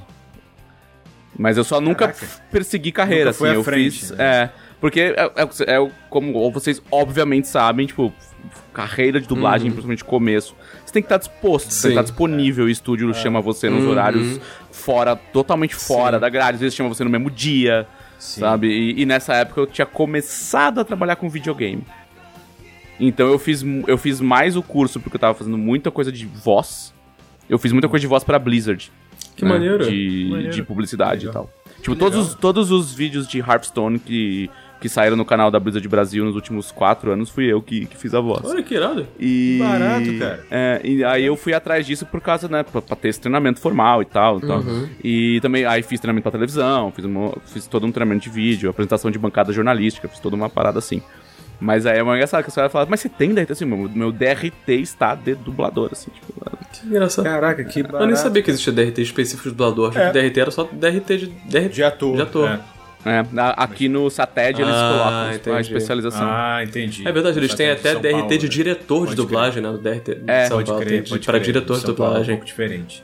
Sim. Então, então sim, galera. É, então pode O dela é. pode dublar. Léo, você tá entendendo. Pode ser? É, você tá entendendo Ah, que você colocar Léo, ele, você dependendo do personagem, você vai escalar ele ali, a gente vai ganhar mais bônus ou pra poder cagar mais o canone ali do, do, do mundo, né? Então. Mas, como a animação nacional é voz original, você poderia ir de qualquer É maneira. verdade. Mesmo não tendo verdade. DRT. Uhum. E voz, voz original, mais liberdade. E aí, pô, obviamente. Que aí não é, não é Poder. dublagem, né? É voice acting. É, né? voice- Você tá- é, voice vai acting, fazendo, é. é. Uhum. É isso. Mas o Lin Wu. Mas será? Seria muito maneiro. sério. Hum. Muito sério. falei, falei pro Caçaro que, que o, o terror da vida dele vai ser um- o dia que eu, que eu dublar o Sandro. Cara, mas pra mim o Sandro já é o Briggs, cara. Não tem como escalar outra pessoa. Não, não, não, não tem como. Tem como. Não é que. Aí, e o Briggs vai ter que brigar pelo papel de mestre arsenal aí agora. É verdade que ele também faz o mestre sensacional, né? É verdade. Léo perdeu. É, Léo. ah, é muito bom, pessoal. Ah, o papo tá bom, mas o editor, o senhor Adonias, maravilhoso, vai me xingar Ah. se a gente passar muito do, do nosso horário. Valeu, Donias. Um beijo pro Beijo, Adonias. Donias. Beijo pra ti, Adonias que descobriu que a gente falava dele aqui na live e fez uma conta na Twitch só pra vir comentar Aham. e espertamente colocou a conta dele de Audionias. Oh, Nossa, que- sensacional. Irmão, Audionias. Perfeito, perfeitíssimo. Eu faria igual. é. Eu mudaria meu nome para Donias. Um abraço Sensacional. pro Audionias, então. Um abraço, Donias. Abraço pra Adonias.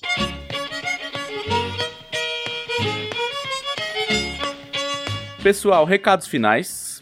Quem quer falar alguma coisa? Bem, Primeiramente, vai lá, Pedro. não, pode falar, pode falar. Não, a sua voz mais, é mais bonita, fala você, por favor. você ganha dinheiro com isso, eu não ganho dinheiro com a voz, tá tranquilo. Muito obrigado. Não, primeiramente, agradecer o espaço que você tá, tá cedendo aqui pra gente, cara, pra esse podcast e também para todo o espaço que, que você e a Jambô, obviamente unidos aí, estão cedendo pro Fala Crítica, pra todos nós. O carinho que vocês estão tendo com a gente, o carinho que o chat todo tá tendo com a gente. Isso é de outro mundo, assim, pra gente é muito maneiro, porque é, Eu até brinquei no Twitter quando, quando eu compartilhei o, a live de hoje, né? Pô, o filhinho tá crescendo, porque o Fala Crítica é meio que um filho pra gente, cara. Uhum. E é muito maneiro, assim. A gente não tem nenhum ano de, de, de, De- de criação, de mesmo, de grupo, assim. Não tem nem, nem do- da primeira conversa ainda não deu um ano. É verdade, né? E a gente já tá, pô, em parceria com vocês. Tipo, isso pra gente, mano, é é muito, muito, muito bizarro de outro mundo. assim. Sim. A gente nunca imaginou isso, então queria agradecer de coração. Pra gente tá sendo muito especial e a gente tá se dedicando muito pra fazer uma parada muito maneira pra vocês também e pra todo mundo que vai assistir. E eu espero que a gente entregue tudo que a gente tá querendo e tá pretendendo, cara. Então, tudo que eu tenho a dizer é agradecer e agradecer a todo mundo que tá aí assistindo também hoje. E, é isso, brigadão mesmo, de coração. Muito mesmo. Eu falei que era melhor deixar você falar. Porra. eu ia tentar vender aqui minha pamonha que eu, tro... que eu tô vendo aqui no... depois de você vez. é, Vem comprar ali comigo direto, mas você falou bem melhor do que eu. Não, sem dúvida. É, é, tipo, É. pra mim, pô, sou fã de você há tanto tempo, sabe? É uma coisa inacreditável, sabe? Tava brincando ali com o Pedro também falando, a gente falando que, ah, a gente deixou de estudar pra ler Dragão Brasil, cara. Tinha tá ali, dentro do Dragão livro de ciência, tinha ali uma Dragão Brasil ali dentro, tá ligado? Como montar o MacGyver no GURPS, sabe? É, as coisas do tipo. Então, cara, isso aqui é. Não vou falar o quê? Isso é Uhum. incrível, é roda gigante, é montanha russa. é- E pode ter certeza que a gente vai deixar o... fazer o melhor possível Uhum. pra... pra que seja bom pra todo mundo e seja incrível como tá sendo pra gente. Sim, sim, nossa. É fantástico. Com certeza. Só tenho a agradecer mesmo. E por último, pra quem não conhecia, gente, por favor, depois veja o nosso YouTube, conheça lá o material, até pra se enturmar já com o pessoal, conhecer ali mais ou menos o, o- o nosso estilo, como que a gente joga. Tenho certeza que vocês vão se divertir também. É, então é o youtube.com.br Fala Crítica. E o Twitch agora a gente tá. A gente, tá, é, a gente parou com o nosso RPG, mas a gente tem um programa semanal, quase semanal, né? Chamado Pode Gravar, que é bem bacana. Que quem tiver interesse também. é, a gente traz dubladores conhecidos pra, pra bater papo. E bater papo realmente, assim, trocar assunto sobre nada, né? Trocar assunto sobre É nada. uma, é um- é um- é, é um- uma estética de podcast, Uhum. mas, mas é um bate-papo livre, assim, pra gente conhecer um pouco da vida, um pouco por trás, assim, do, do só do trabalho, conhecer as pessoas mesmo. Uhum. Numa entrevista. É, exatamente. É realmente um bate-papo É o certo, né? É o, que, é, é o certo. Sim, sim, até porque É, são, o- é são, o podcast certo. são amigos deles, né? Então a galera que, pô, o Fabrício mesmo, que ele tem, tem 70, ele tem 16 anos, se não me engano, mas ele tem 27 de dublagem, mais ou menos isso, né? 25 tenho de idade, 15 25 de dublagem, é, é isso. Tem, uma galera que é assim. É, né, cara? Pô, o Dodô Drummond, que ele deve, ele deve ter dublado no, no- no útero da mãe, né? Mas é, mas é, é, e tem esse, as quintas-feiras, inclusive. Isso. Muito bom. Pode gravar. E de vez em quando a gente tem que até fazer isso mais, né? Fazer uma sessão de cinema que a gente vez em quando recebe uma Sim, é autorização do pessoal da Crunchyroll pra assistir um anime lá com os animes dubladores. A gente chama os, ani os dubladores ani é, que, que fizeram, né? Inclusive a gente teve um ótimo que esse é o único que não tá em. Não, que a gente não colocou nada no ar, né? Darwin Franks. Da, qual foi É com, com o Francisco. Júnior? Foi maravilhoso. Foi o Ah, do Jujutsu. Do Jujutsu. Jujutsu. É, Mano, a gente tem que fazer uma, né? tem que fazer um, é, tem que fazer uma parte 2. Foi muito bom. A gente colocou tipo umas 15 pessoas em live pra fazer e caralho, foi muito Ah, bom. muito bom. Ah, e Já imagina a merda, né? foi muito bom, Não, mano. sensacional, cara. É com muita merda que se aduba a vida. É, você é a dupla vida. E- Exatamente isso. Fi- Fico, fico no aguardo do, do convite pra, pra participar das coisas de vocês. Perfeito. também. Pô, vai ser um prazer. É, estamos, estamos todos à disposição. É, Obrigado. É, a, a gente não pescou vocês do nada. Vocês Uhum. têm certeza que essa parceria ela vem de um reconhecimento do trampo que vocês entregam com Uhum. maestria. Muito, muito obrigado. né? E fiquem no aguardo aí, é vocês que estão ouvindo a gente. Janeiro de 2022, claro que vai sair muita coisa antes, a gente, vocês sabem toda aquela algazarra que a gente faz, é, vai, vai ter toda aquela parte de falar dos personagens e não sei o que. Provavelmente vai ter mais algum podcast aqui com eles também, porque as meninas têm que vir aqui também falar do boneco delas. Sim. Entendeu? Então, fiquem de olho nas redes da Jambô. Sigam a gente no Twitch, pra vocês verem esse podcast ao vivo. certo? twitch.tv barra Editora. E já fica preparado aí pra mesa que vai ter do Fala Crítica. Já se ambienta. Eu sempre fico nervoso quando eu escuto isso daí, cara. muito Sem pressão. bom, muito Sem bom. pressão.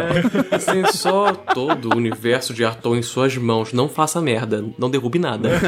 Não quebra. É, não quero, então é teu. Tamo aqui, é frágil, não quero. ó, a, a- ó, a Treva já tá desafiando vocês oficialmente. Quem? Falando que vocês, vocês têm que entrar Ah, na, na- na com personagens na Arena de Valkyria, que é a nossa stream. Que, Ah, já acabou a temporada desse ano, mas ano que vem Ah, volta. Porra. Olha, E é, e é de PVP, é, Com é certeza. boneco, bate nos Olha, outros. é. Já gostei disso. É. Mas é que o o Léo pode levar os papeizinhos deles pra, pra jogar também analogicamente lá ou é, tem que ser. Hadouken? Cara, o meu sonho. Ninguém vai escapar do meu anzol. Se as coisas melhorarem ano que vem, o meu sonho é a Arena de Valkyria presencial. Assim, pegar um Sim. estúdio, gravar a temporada Maneiro. inteira. Foda. E, puta, ia ser incrível. incrível. Foda. Que maneiro. Ringue na lama. É isso. Maravilhoso. É que você, você rolar um crítico no, no boneco do cara, olhando na cara dele, é outra, outra Sim, coisa. tá sim. É outra parada. Batendo na mesa, assim, pá! ah! Sim. Eu te venci. E tipo, você fala com tesão meu, na aí tem que apertar a mão de verdade. Bom, bom jogo, bom, jogo. Ai, muito bom. Este foi o podcast da Dragão Brasil, a maior revista de RPG e cultura nerd do país. Até semana que vem. Davy, Davy Crockett, king of the wild frontier. King of the wild frontier.